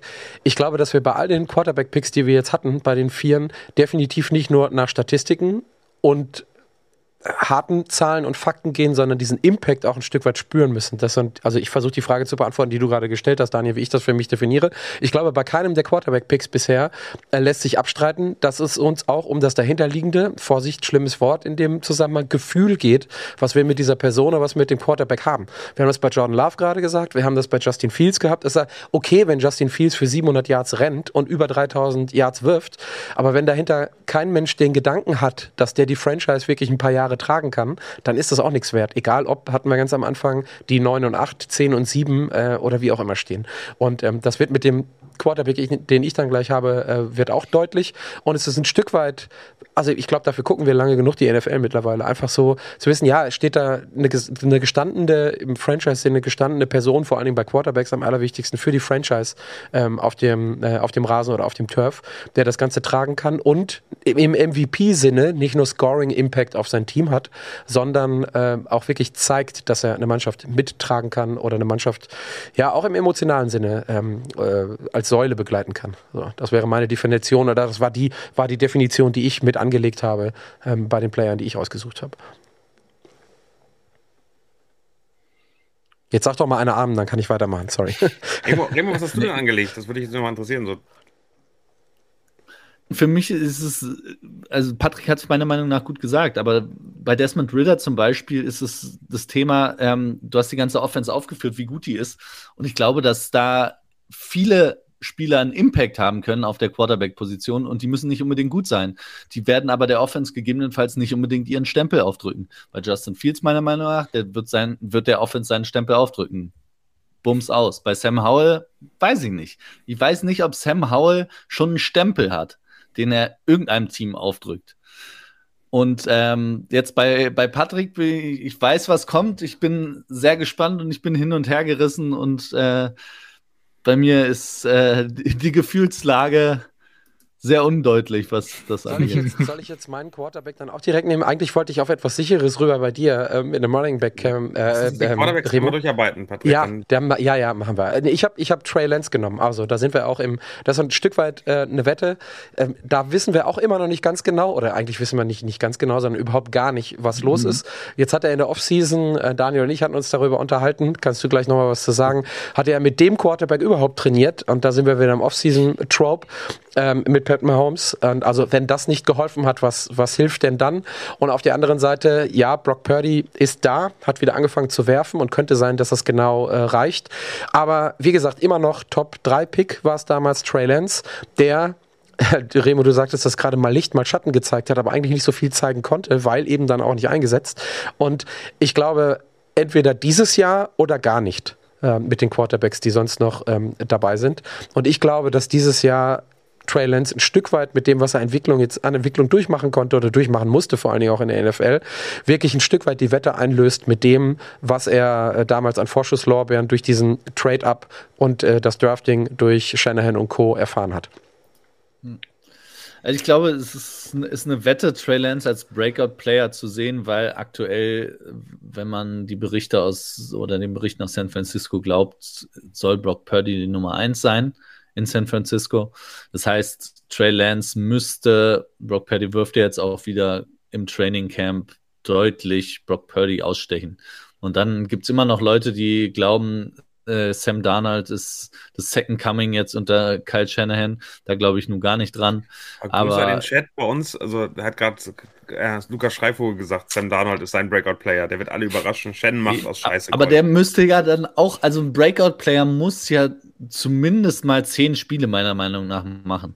Weil, also, was für einen Impact kannst du haben, wenn du, äh, wenn wenn du nur fünf Spiele machst. Also äh, Purdy letztes Jahr, deswegen kann man den, finde ich, auch nicht mal als Breakout-Player nehmen, weil der ist, hatte seinen Breakout schon. Stimmt. Der ist aus der siebten Runde jetzt vermeintlich Starting Quarterback äh, einer Franchise, die Ambitionen haben sollte, ähm, wieder in den Playoffs weit zu kommen.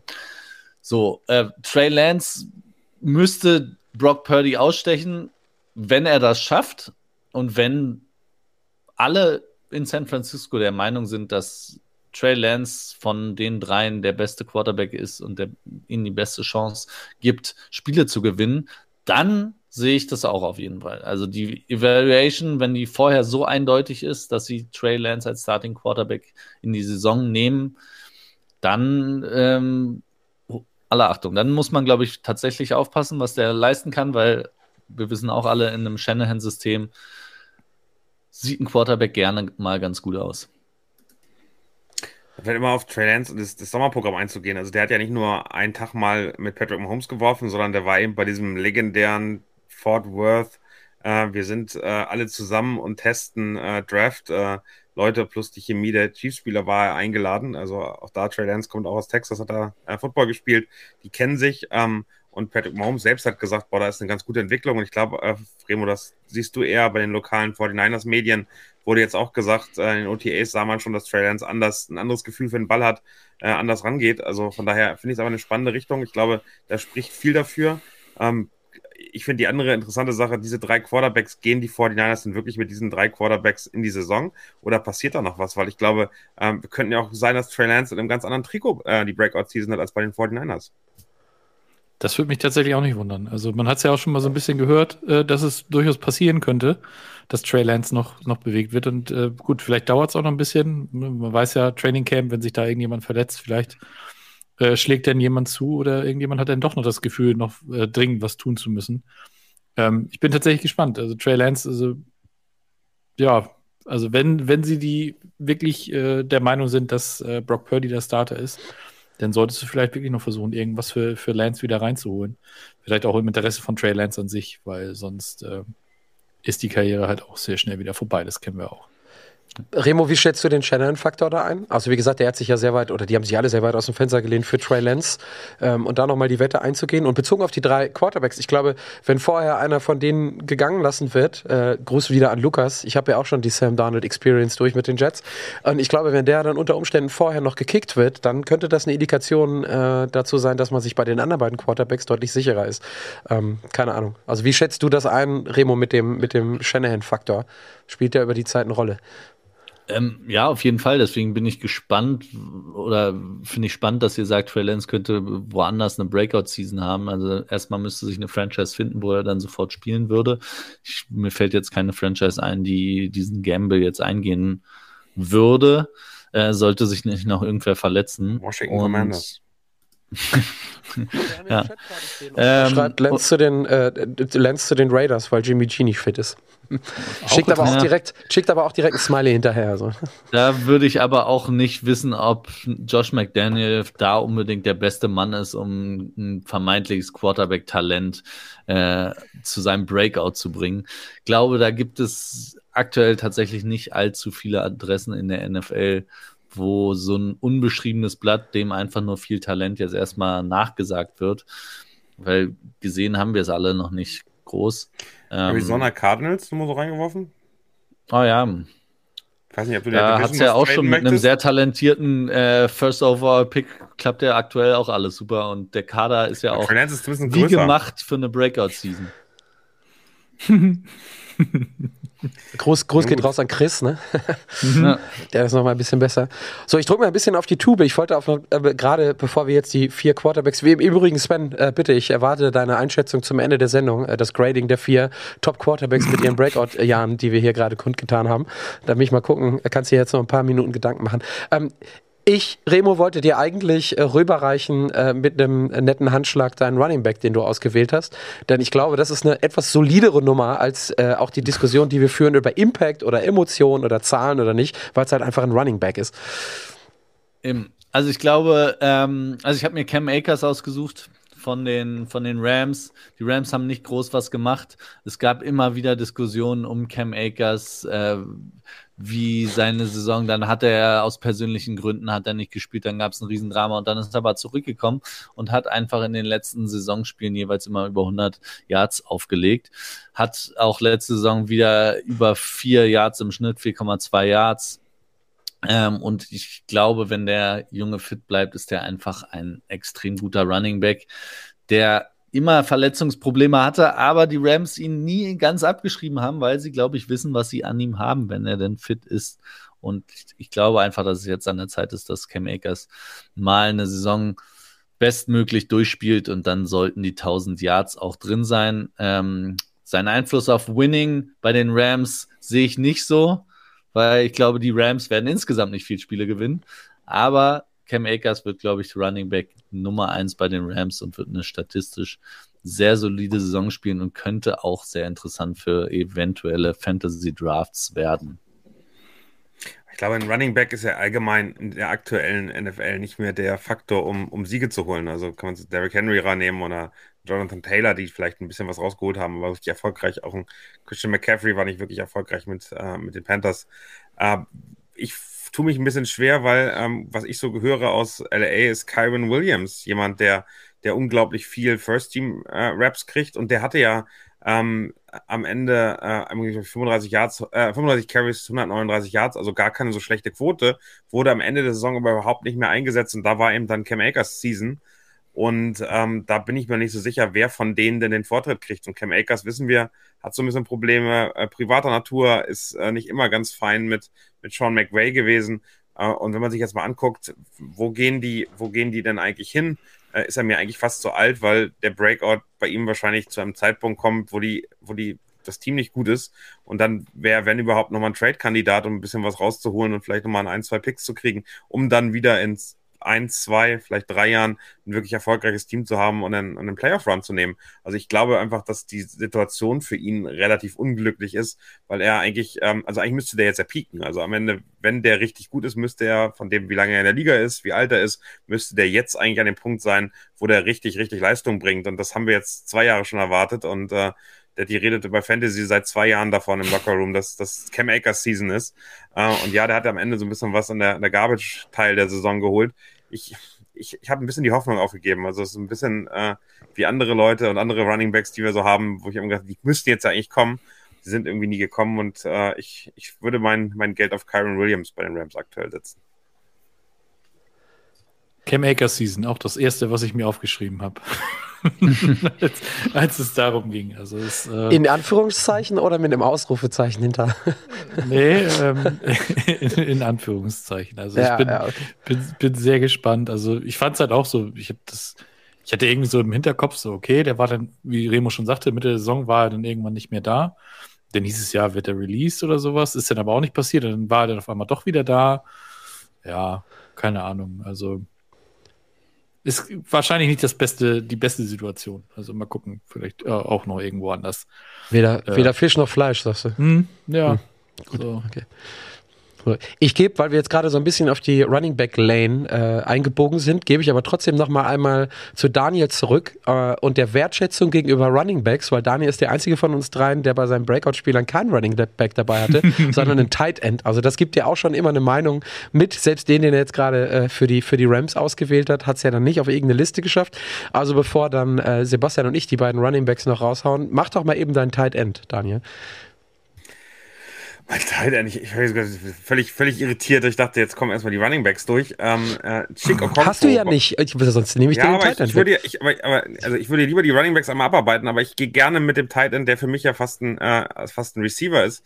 Ich äh, finde eben, und äh, da bin ich so ähnlich wie bei Remo bei den Rams, nämlich, ähm, dass die Situation und der, der Room äh, einen Breakout schon äh, hervorbringen können. Und ich habe bei äh, ich nehme nur Chick kurz Okonkwo äh, schon im letzten Jahr das Gefühl gehabt, der müsste jetzt eigentlich mal richtig, richtig kommen finde das schön, dass ihr hier in der Bauchbinde wirklich ausgeschrieben habt. Ähm, danke dafür. Aber Chick ist eigentlich, hat er alles, äh, was man braucht, um als Receiver erfolgreich zu sein. Also gar nicht so der, der, äh, der Blocker, ähm, das kann er auch, aber nicht ganz so gut wie andere. Aber das ist eben fast wirklich wieder so ein Right Receiver Typ. Und dann kannst du dir aussuchen, bei den Titans ist einfach nicht mehr viel da. Ich finde, äh, Ryan Tannehill ist immer noch gut genug, dass er den Ball auch verteilen kann, aber ähm, ihm fehlen eigentlich die Receiver. Und dann ähm, kannst du dir angucken, dass es eigentlich nur Traylon Burks gibt. Der kann genauso eine Breakout-Season haben, aber Chick Okonkwo als Titan ist eigentlich auch eine super, super starke Waffe und vielleicht nicht ganz so im Fokus ähm, des, des, der Cornerbacks spielt eine andere Rolle. Und ich kann mir gut vorstellen, bei Tannehills Talent ähm, dann eben auch vielleicht nicht die ganz tiefen Dinger zu werfen, eher zu gucken, dass er einen sicheren Ball spielt, ist Chico Okonkwo eigentlich sein, sein Partner in Crime aus meiner Sicht. Und von daher, glaube ich, kann ich mir die Situation, ähm, dass der Ball schnell loswerden muss, gut dahin vorstellen, ähm, dass äh, Okonkwo am Ende eine wirklich gute Saison spielt. Ähm, auch da, und das ähm, bin ich auf einer anderen Position, Tight End ist dann für mich als Receiver wird nicht den großen Impact haben, dass die Spiele gewinnen, aber das ist auch nicht seine Rolle. Also am Ende muss der eben da sein, wenn der Ball äh, geworfen werden kann. Und ich glaube, da wird er sich wirklich gut entwickeln können und ist einer dieser Tight Ends, die vielleicht in die Phalanx langfristig der Top 3, Top 4, Top 5 ähm, Titans eingehen ein, äh, können. Also da wird es am Ende immer noch Mark Andrews vorne geben und da wird es einen Kelsey und einen Kittel äh, geben. Äh, ich bin sehr gespannt, was Darren Waller in, in, in, bei den Giants macht, aber ich kann mir Okonfo danach dann schon gut vorstellen. Also das, das hat er drauf, meines Erachtens. Hätte Daniel gewusst, dass ich das ausgeschrieben hätte, hätte es kein Lob gegeben. Das wäre off-script gewesen, Daniel. Das hätte du nicht gemacht. ähm, wir springen mal direkt weiter, wenn ich ein bisschen auf die Zeit gucke. Ähm, bei Sebastian, bei mhm. deinem Running Back, merkt man mhm. auch, wie du auf der anderen Seite zu Justin Fields steht. Ich kriege jetzt gar kein Feedback mehr auf meinen Breakout-Player. Ich, ich würde würd auch mal einen Angriff kriegen. Remo, sag mal mal schlecht, bitte. nein, aber nein, ach, ich, kann es mir gut vorstellen. Gibt es nicht viel zu sagen, ja? Ist doch, ist, die Situation gibt's her. Wir müssen, ich glaube, meiner Meinung nach muss man ein bisschen gucken, was in Tennessee überhaupt noch geht und ob Tannehill dann wirklich spielen wird.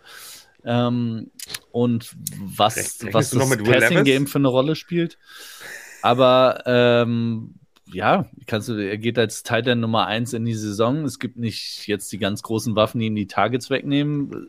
Er hat alle Möglichkeiten.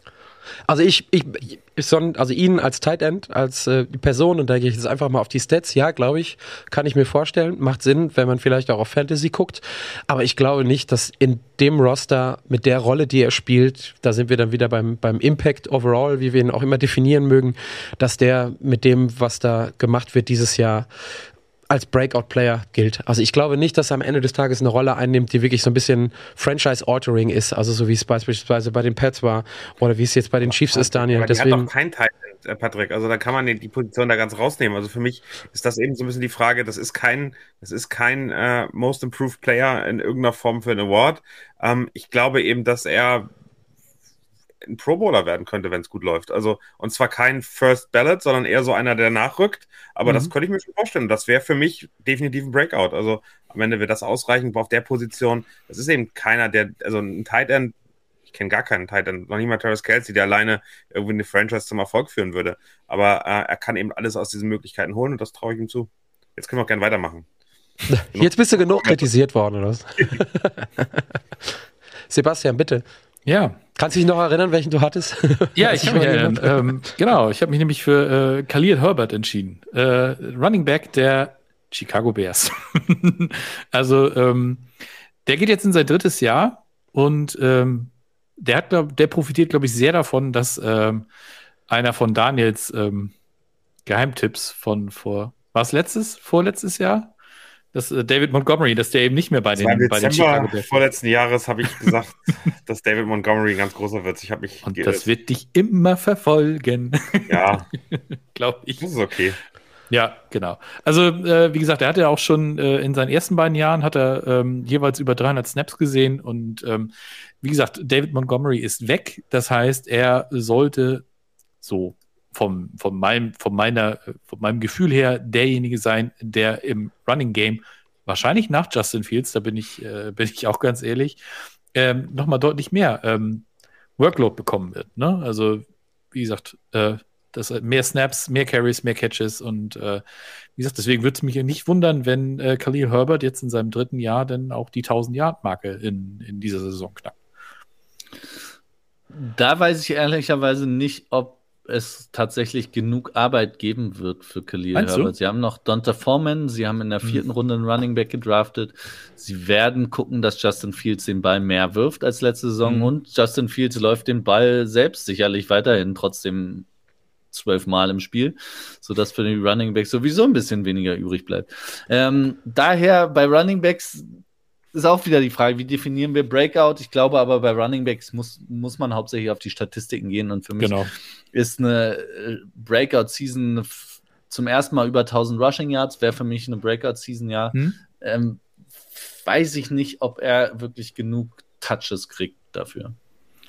Meinst du, dass, dass ihm Donta Foreman, dass der ihm so viel wegnimmt? Also bei dem Viertrunden-Pick, da kann ich mir das schon eher vorstellen, aber Foreman ist für mich so, ach, weiß ich nicht. Also der Foreman hatte doch, also von den Statistiken, die anguckst, was der an Yards pro Run macht und so, war der super, super stark letztes Jahr, fast der beste Running Back. Also ähm, Hm. ich glaube, Dante Foreman läuft bei uns allen so als, als äh, Hallodri, der von einem Team zum anderen geht, aber der sah nicht Ja, schlecht genau. aus letztes Jahr. Der hat echt gute, gute Zahlen aufgelegt und äh, es kann gut sein, dass äh, in der Depth Chart am Ende Dante Foreman vor Khalil Herbert steht. Also das möchte ich nicht ausschließen. Das wäre bitter für Khalil Herbert, ohne Frage, weil der ja, also wenn man sich anguckt, was der für ein Potenzial hat, war der einfach, äh, der war David Montgomery ehrlicherweise massiv überlegen äh, Mhm. und hat nie irgendwie die, die Recognition dafür gekriegt und äh, das Gefühl, dass er jetzt die Rolle da einnehmen kann. Aber ich bin auch so, dass Dante Foreman ist für mich echt so ein X-Faktor, der, der, der gar nicht so schlecht ist. Also die Rolle ist eigentlich, also das Run-Game bei den Bears ist echt interessant aufgestellt mit den dreien, die alle laufen können. Äh, und äh, vielleicht ist Kyle Herbert wieder der Verlierer daraus. Also das, das äh, wäre traurig, aber äh, ich würde es ihm gönnen, dass er endlich seine Breakout-Season hat, weil eigentlich ist das da richtig viel Potenzial da. Also genauso, genauso sehe ich es auch. Ne? Ich habe nochmal gerade nachgeguckt, 730 Yards, irgendwie ein Average relativ gut, fast sechs oder über 5,5 Yards, aber ich glaube, dass am Ende des Tages in der Mischung aus Fields Formen nicht genügend übrig bleibt, dass dann eine 1000 plus äh, Yards Saison rauskommt. Äh, und ich fürchte, dass es bei den Bears ziemlich lange so sein wird, dass wenn Justin Fields den Ball nicht werfen kann, trotzdem das Laufspiel von Justin Fields eine relativ große Rolle spielt, einfach um ihn ein Stück weit länger über Wasser zu halten. Und das ist, glaube ich, nicht gut für einen äh, Khalil Herbert. Herbert. Also ich sehe den auch nicht über 1000 Yards, bin aber bei der fast gleichen Definition wie von Remo, dass 1000 Yards auf jeden Fall so ein kleines Kriterium bei einem Running Back sind, um eine Breakout-Season zu haben. für mich Naja, oder tatsächlich eben- nur ein kleines Kriterium. Also Ja, aber- 1000 Yards ist für mich definitiv eine, eine Hausnummer. Ich finde, es gibt eben eine andere, andere Statistik und das wäre so für mich der Passing-Back, den wir jetzt haben. Äh, aber Kyle Herbert hat das bisher einfach noch null gezeigt. Also Dante Mhm. Foreman ist so ein Hard-Nose, Kopf durch die Wand. Äh, ich, ich, ich baller die, die vier, fünf Yards raus, die ich für einen First Down brauche.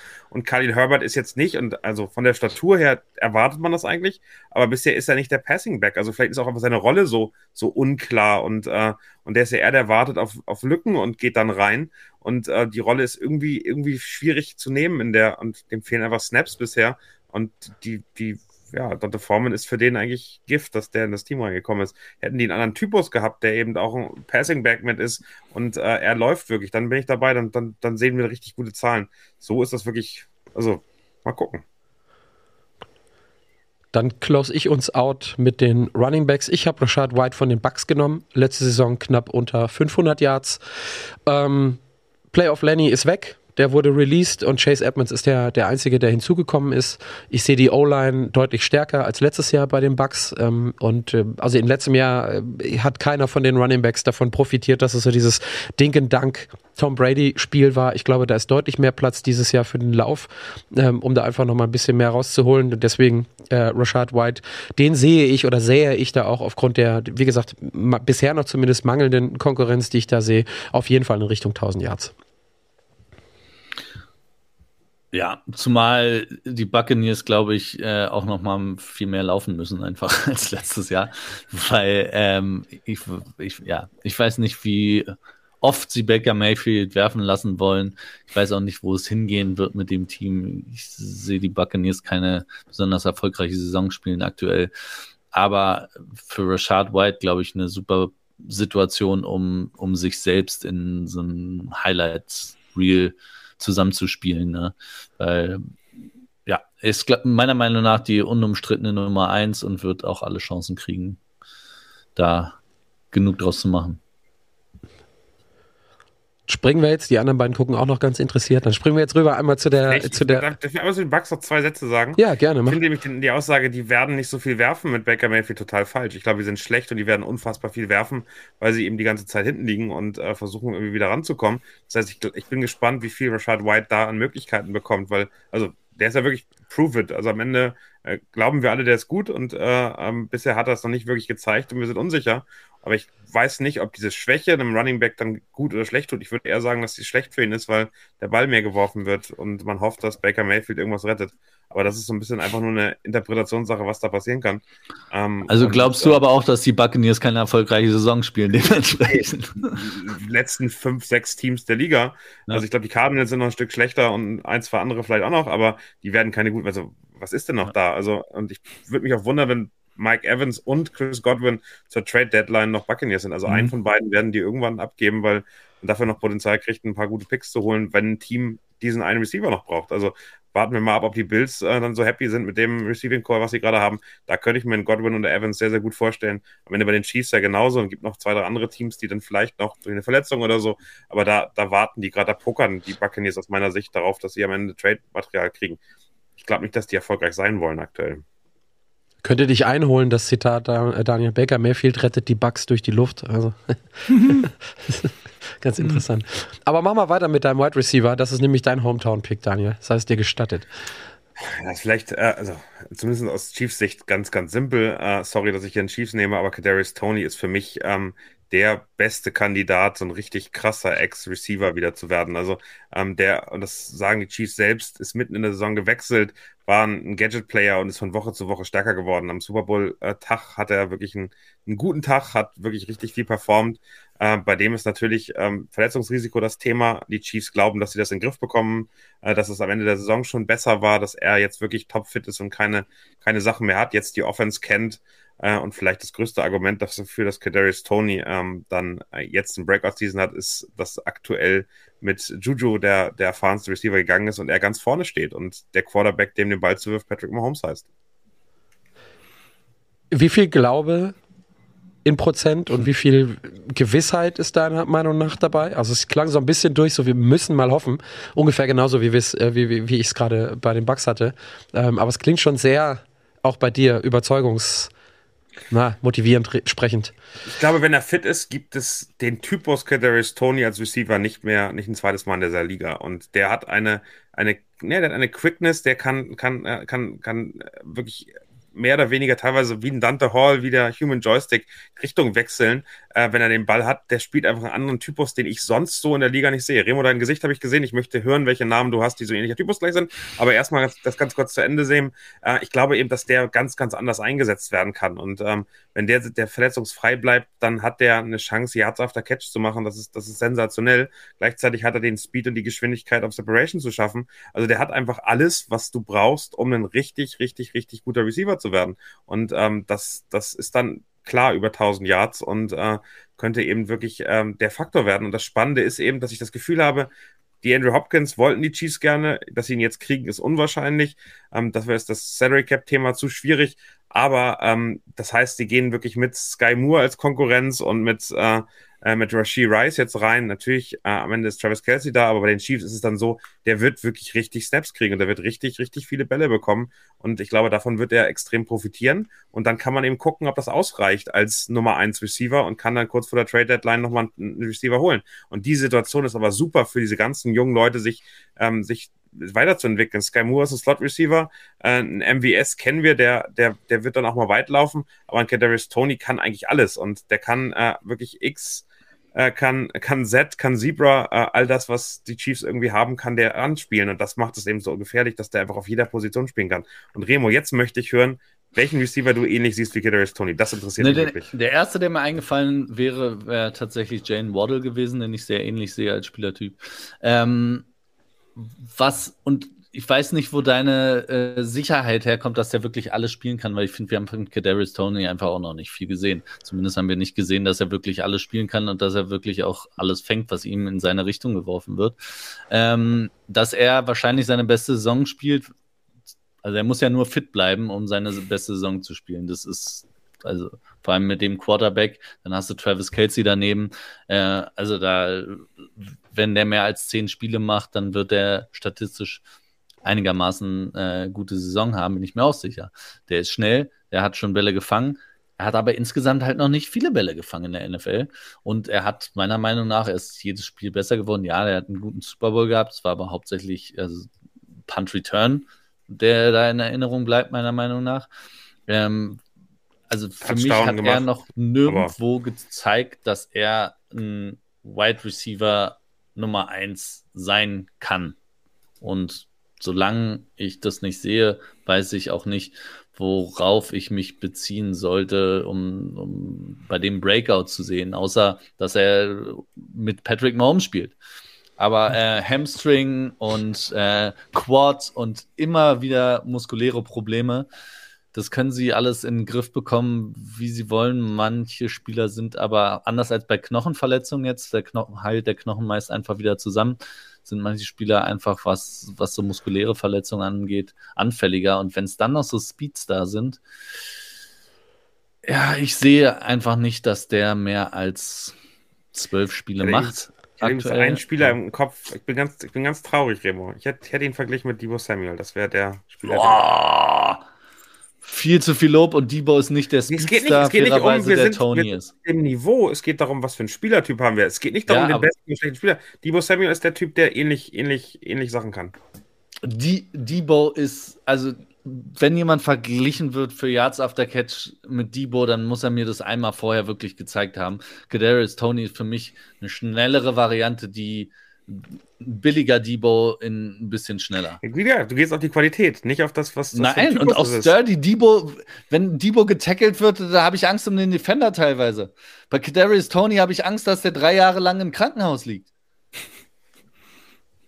Gucken wir mal. Durability, Durability ist das Skill. Sebastian, damit mhm. du auch nochmal ja. mit zwei Sachen, setze Daniel mit äh, Kadarius Tony in so ein einsames Boot wie bei euren beiden Quarterbacks oder springst ihm zur Seite? Also, wie gesagt, bei Kadarius Tony ist halt wirklich das große Thema, er muss gesund bleiben. Ansonsten die Surroundings sind halt wirklich, also die gefallen mir auch sehr gut. Also als, äh, als ich gesehen habe, dass Daniel ihn genommen hat, ja, wundert mich jetzt nicht, weil es ein Chiefs-Spieler ist, aber äh, grundsätzlich hat er natürlich recht, wenn er denn fit bleibt. Aber du hast jetzt eine ganze Offseason äh, mit Patrick Mahomes und Andy Reid. Du hast äh, er, er, muss wahrscheinlich gar nicht der Nummer 1 Receiver sein, weil der Nummer 1 Receiver bei den Chiefs ist für mich immer noch Travis Kelsey und das wird er auch bleiben. Entschuldigung. Aber ähm, er muss halt trotzdem, wenn er seine Rolle findet und äh, Juju ist weg, Nicole Hartman ist weg und ähm, MVS ist noch da, ja gut. Und die beiden äh, Jungen, ne, der Rookie und, und Sky Moore, der, der Sophomore. Aber nichtsdestotrotz, das alles Entscheidende ist halt wirklich, dass der Junge wirklich mal fit bleibt.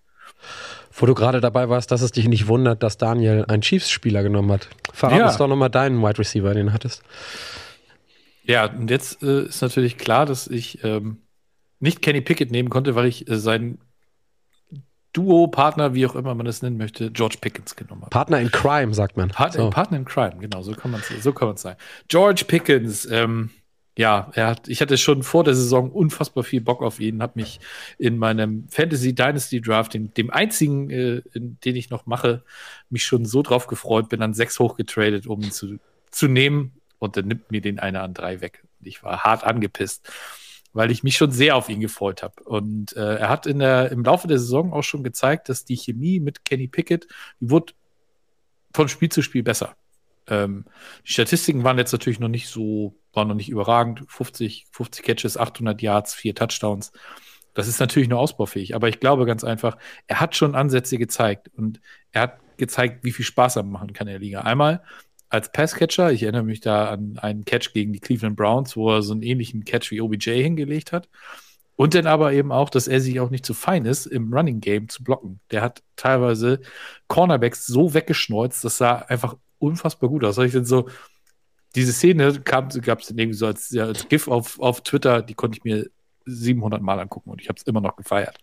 Und wie gesagt, jetzt gerade ähm, noch eine Saison, noch eine Offseason zusammen, mehr mit Kenny Pickett und ähm, da würde ich mich nicht wundern, wenn Deontay Johnson ähm, sich so ein bisschen ähm, Sorgen machen muss, ob er noch der Nummer 1 Receiver in Pittsburgh ist.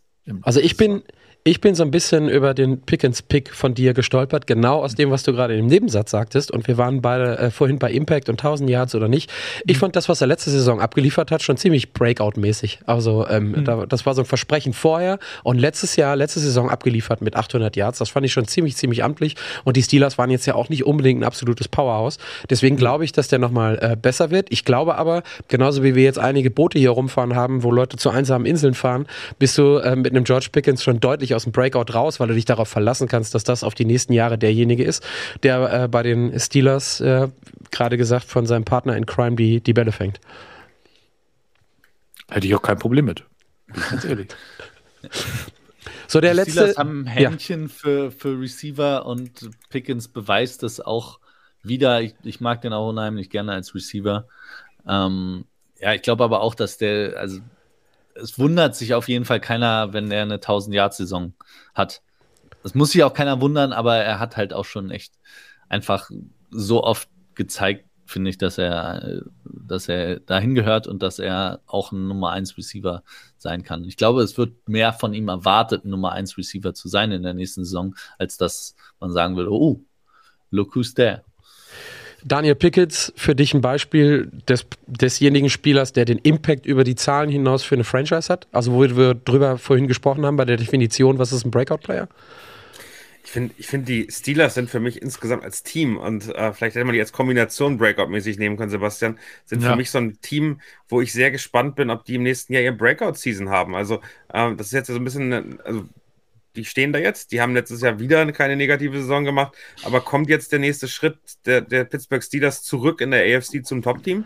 Oder bleiben die so ein, so ein, so ein, so ein nach Big Ben, nach Antonio Brown, äh, nach Le'Veon Bell, ähm, wir bleiben irgendwo im Durchschnitt. Und ich, daher finde ich George Pickens genauso in der Kombination mit all dem, was in dieser Offense aktuell auf dem Platz ist, wirklich spannend, ob das die Breakout-Season der, der Offense der Steelers wird. Also das, das ist so das Bild, was ich bei mir drin habe. Ich kann es mir vorstellen. Ich kann mir sehr gut vorstellen, dass die sehr positiv überraschen, ähm, weil der Coaching-Staff stark ist, weil das Talent definitiv da ist.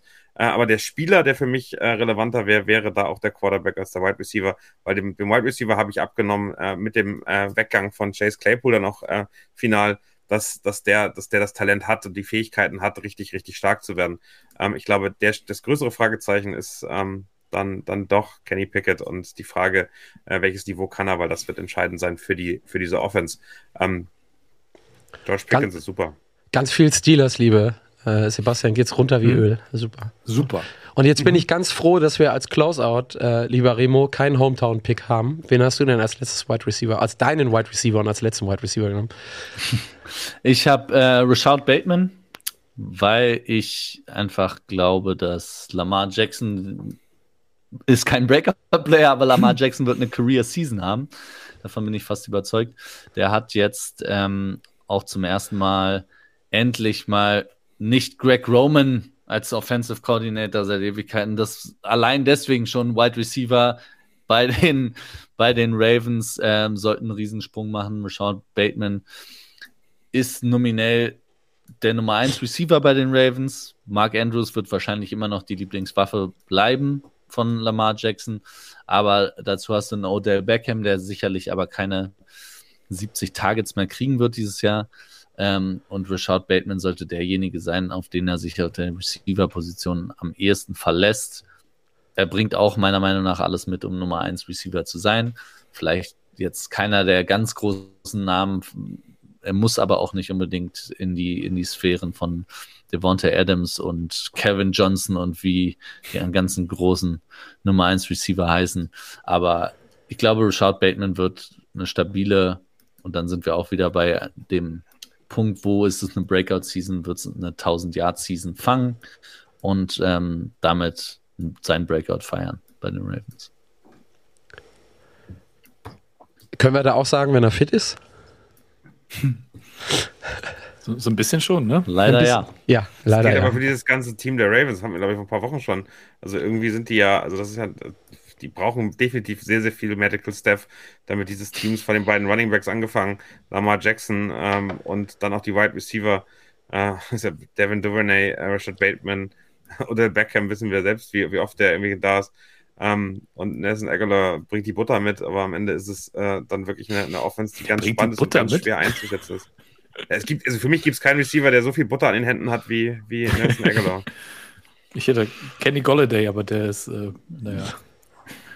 Bringt die Butter mit. Muss man dafür auch drei Euro zahlen? Also nicht, dass ich mich beschweren könnte heute bei den ganzen Sprüchen, aber es ist, es ist super. So, ähm, Aber Jetzt ist dein- also ich bin Ja. ein bisschen enttäuscht gewesen, Remo, von dir. Also wieder auf dir, dir, dir rumhacken gefühlt. Ich fand, gut, dass fand Remo Jameson- ist heute, nicht ich. Ich fand Jameson Williams, äh, den du als erstes hattest und dann ersetzt hast, ganz kurz vor der Sendung, das kann man ja mal erzählen, den fand Ja. ich eigentlich spannend, weil das für mich wirklich so ein Kandidat ist, der kann einer der ganz großen Receiver der, der Liga werden. Hat letztes Jahr, glaube ich, am Ende einen Touchdown gefangen, so völlig seelenruhig alleine, nachdem er eben Kreuzbandriss im College-Finale hatte. Äh, aber das ist für mich ein Typus, wo ich super gespannt bin, wie der mit einer richtigen Vorbereitung jetzt in die Saison geht. Da kann ich mir wirklich alles vorstellen. Das, das ist extrem interessant, was der für einen Sprung machen kann, weil da war er am Ende letzter Saison ja noch nicht. So, Remo, jetzt sagt Daniel bitte, warum wir den beide nicht gewählt haben. Nein, ähm, naja, unabhängig davon auch, dass er die ersten sechs Spiele gesperrt ist, Mhm. ähm, ist aktuell wohl die Berichte aus dem Training Camp nicht so, als wäre er auf einem Nenner mit seinen Quarterbacks. Ähm, auch nicht mit dem überragenden Jared Goff. Geil, das Und- ist dann ja wieder ein Chiefs-Kandidat, den man, der Erstrunden-Pick, den man so wegsneaken kann, weil er mit dem Team nicht geht. Ne? Finde ich gut. Vielleicht, Sven ich glaube, Daniel so einmal muten, bitte. sind sie bei Williams noch nicht.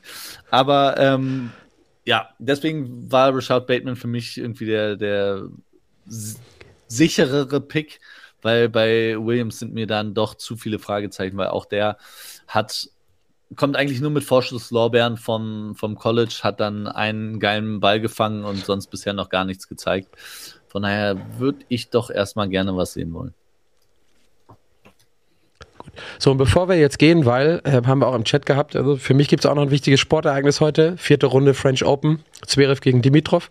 Das möchte ich nämlich auch gleich gucken. Sven, hast du dir Gedanken gemacht, welche von unseren vier Quarterbacks der wenigst schlechte ist, wo du dich mit ins Ruderboot setzt?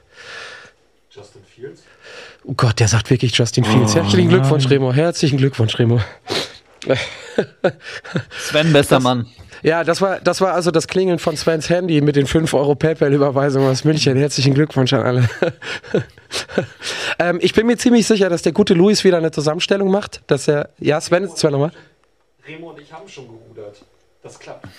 Ja, wirklich. Habt äh, Sven sagt, ihr habt schon gerudert, Remo, und das klappt.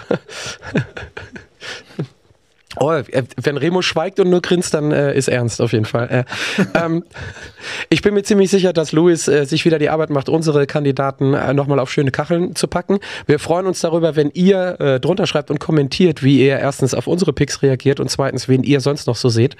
Ähm, ansonsten soll es das, es sei denn, aus dem großen Rund kommt jetzt noch ein Widerspruch für heute gewesen sein. Danke an Sven für nicht für deine Justin Fields Einschätzung, so die hättest du dir sparen können, aber ähm, für das für das Bedienen der Regler. Danke nach Süddeutschland, nach München, Remo. Einen wunderschönen Abend in War äh, eine deiner in deiner kleinen weißen Kammer, wie immer. Ähm, Remo, was, Grüße. gibt's, was gibt's zu essen bei dir jetzt? Du hast vorher angekündigt, dass du jetzt schon vorher schon Hunger hattest. Wir wissen ja, dass deine, deine Kochkünste legendär sind in der Footballerei-Community. Wie sieht's denn aus? Das stimmt, heute ist aber ganz unspektakulär, gibt's eine, gibt's eine Nudel einfach. Dosen Eine Nudel? Nein, Eine Nudel?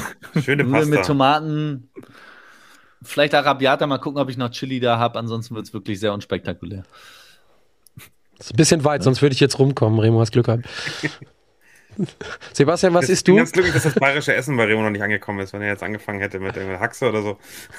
Das hat er ja in München gegessen. Also äh, beim, beim äh, Deutschlandspiel. Da hat, war Haxe ja ein ganz großes Thema. Bei, Ein, zwei Krustenbraten wird es vielleicht schon gegeben haben Ja. in den letzten Monaten. möglicherweise letzte Woche oder so. Ne? Ja, irgendwo, irgendwo drauf muss das Bier auch fallen. So. So nämlich.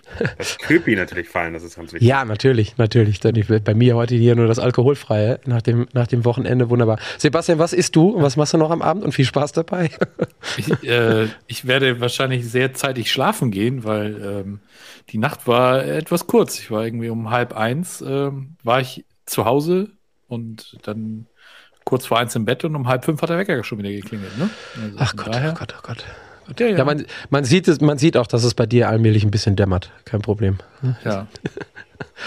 Und Daniel, Ja gut, wir haben es fast das ganze Wochenende ertragen müssen. Ich habe jetzt keine Frage mehr an dich. Ich habe gehört, wir reden nochmal über mein, mein, mein Shirt. Ich habe gehört, weißt du, dass du letzte Woche von den, von den Leuten auf dein Manta-Shirt angesprochen warst. Ich bin ein bisschen enttäuscht Also, davon, dass dis- nichts kam. Dis, dis und dis, wenn du so viel Headspace bei dir in die Kamera packst, hatten wir schon mit Remo, dann sieht man einfach nicht, was auf dem Also T-Shirt steht. Es tut mir leid. Caliban-Shirt, da habe ich gedacht, dass bei unserer Community ein bisschen Reaktion kommt, aber schreibt mir nochmal gerne, wenn ihr, äh, wenn ihr auch ganz gerne Metal und Rockmusik hört. Das äh, finden wir ganz toll. I appreciate Caliban. Guter Pick für, äh, für die paar Euro, die du da getätigt hast. Auf jeden Remo, Fall. kennst du die? Kennst du Caliban? Nope. Mach gleich mal Ich Remo habe ist Deutscher, Metal tatsächlich nichts sehr, sehr am schön. Hut. Ich habe mit Metal nix am Hut. Gar Ja, hör, nichts. hörst dir mal an. Die sind, die sind wirklich, die bringen Spaß. Da kommst, du, nicht, seit- da kommst du nicht zum Denken. Seit So, zwei Freunde. Monaten höre ich nur noch bei der Murphy Gang. Ach du Scheiße. So, Freunde, ähm, um, um, um guten Bekannten zu, dis äh, zu diskutieren, zu zitieren, freudscher Versprecher ist, wir reden gerade nicht mehr über Football, lass Feierabend machen. Bis nächste Woche, danke fürs Zuhören. Tschüss zusammen. Ciao, ciao. Ciao. Tschüss. Das war's für heute. Bis zum nächsten Mal